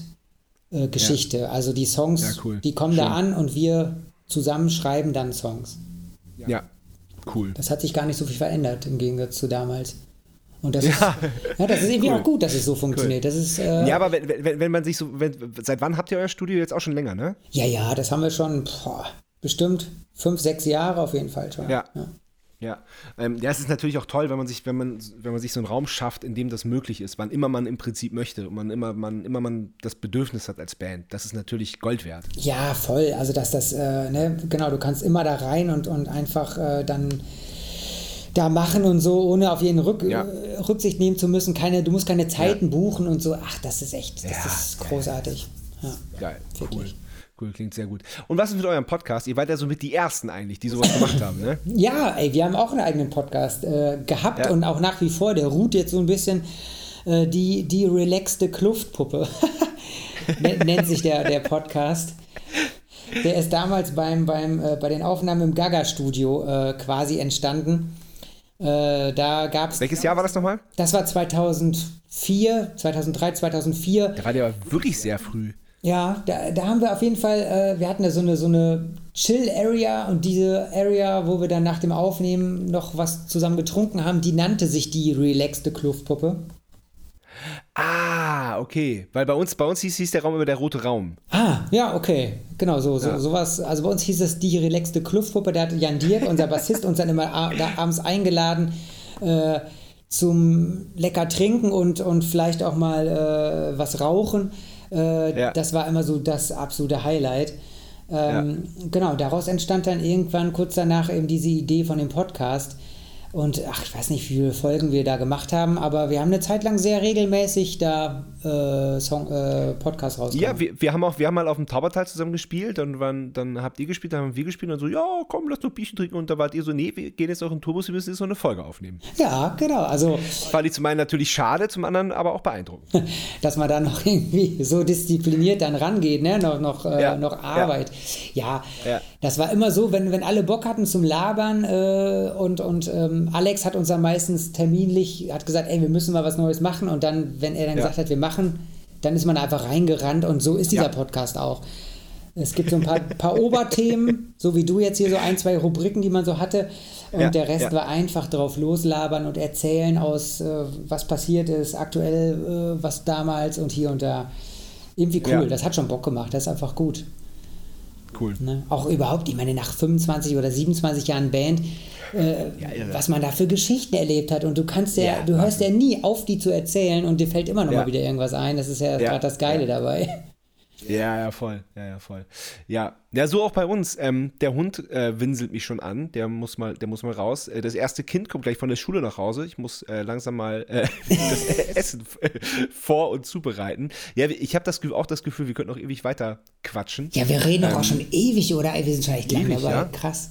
Ja, ja, ja, ja. Könnte Rekord werden, die Folge. Oh, ist das geil. Ja, schön. ja, ja, super. Ja, vielen Dank, Eike. Das war, äh, das hat sehr gut getan, mal, ähm, mal wieder mit dir zu quatschen. Ja, das finde ich auch. Ich meine, wir kennen uns auch schon so viele Jahre, sind uns Ja, am Anfang abgefahrenerweise ja sehr wenig über den Weg gelaufen und irgendwann wurde es dann mal mehr Ja, und stimmt. dann äh, Genau. gibt's. Einmal, einmal bei Sonor, da war, da war, da war so ein, da war ich auch noch bei, bei, bei, bei Sonor, da, Stimmt. da gab es so ein, so ein Fotoshooting, das war sehr lustig, auch mit Dennis Poschwatter und äh, Benny Krepp und wer da nicht alles dabei war. ja, das ja. war abgefahren auch. Genau, da war so die ganze, oder, oder viele deutsche äh, Drummer äh, waren da einfach so Ja. zusammen, ne? Ja, das ist richtig. Ja. Das ist echt. Ich habe ja so Das wenig, so wenig mit Schlagzeugern sonst so zu tun, aber das war so, äh, das war so ein, ein großes Zusammentreffen mal mit so Ja. den, den, den äh, anderen, die Ja. man halt nicht so von, von bandmäßig so kannte. Ja. ja, ja, genau, genau. Ja, also ich, ich fand das doch toll. Ja, das war super, auf jeden Fall. Ich meine, das finde ich eh an der deutschen Szene so gut. Ne? Also im, man versteht sich mit eigentlich allen Bands. Ja. Äh, Man hat auf Festivals eine gute Zeit und, und das ist irgendwie das Faszinierende auch an der deutschen Musikszene, dass es gar nicht so ein Gegeneinander ist, also zumindest so in unserem Rock-Musikbereich, sondern Nein, überhaupt nicht. Also man, man denkt das ja vielleicht ganz am Anfang, so wenn man als Band so, so, so, so gerade anfängt, ähm, Fuß zu fassen, da denkt man natürlich, man, man, man selbst ist die geilste Band und alle anderen äh, können sich mal lange da hinten anstellen. Aber ähm, also bei uns war das zumindest so, also diese Einstellung haben wir Gott sei Dank sehr, sehr, sehr schnell abgelegt. Ja. Sondern auch echt geguckt, so man, man, man kann echt so, man kann so viel lernen, wenn man nur einmal irgendwie die Scheuklappen wegnimmt und so ga- ganz bisschen nach links und rechts guckt und man kann so viel voneinander lernen und voneinander mitnehmen und voneinander profitieren und, und einfach auch die Zeit genießen und sich nicht ankacken. So, das ist, das ist eigentlich das Wichtigste. absolut, ja, das finde ich auch. Wie sehr das zusammen funktioniert und genau dieses zusammen einfach auch, auch sich gut anfühlt, Ja. kann man eine gute Zeit haben. Ja, voll. Ja, das war sehr schön. Danke für die Einladung, super. auf jeden Fall. Sehr gerne. Grüßt, grüßt den Rest der Bande und ich freue mich, wenn wieder was von euch kommt. Ja, Cool. alsbald. Von Bis euch bald. auch. Ja, ciao. Mach's gut. Ciao. Das war Bum Zack. Bis zum nächsten Mal.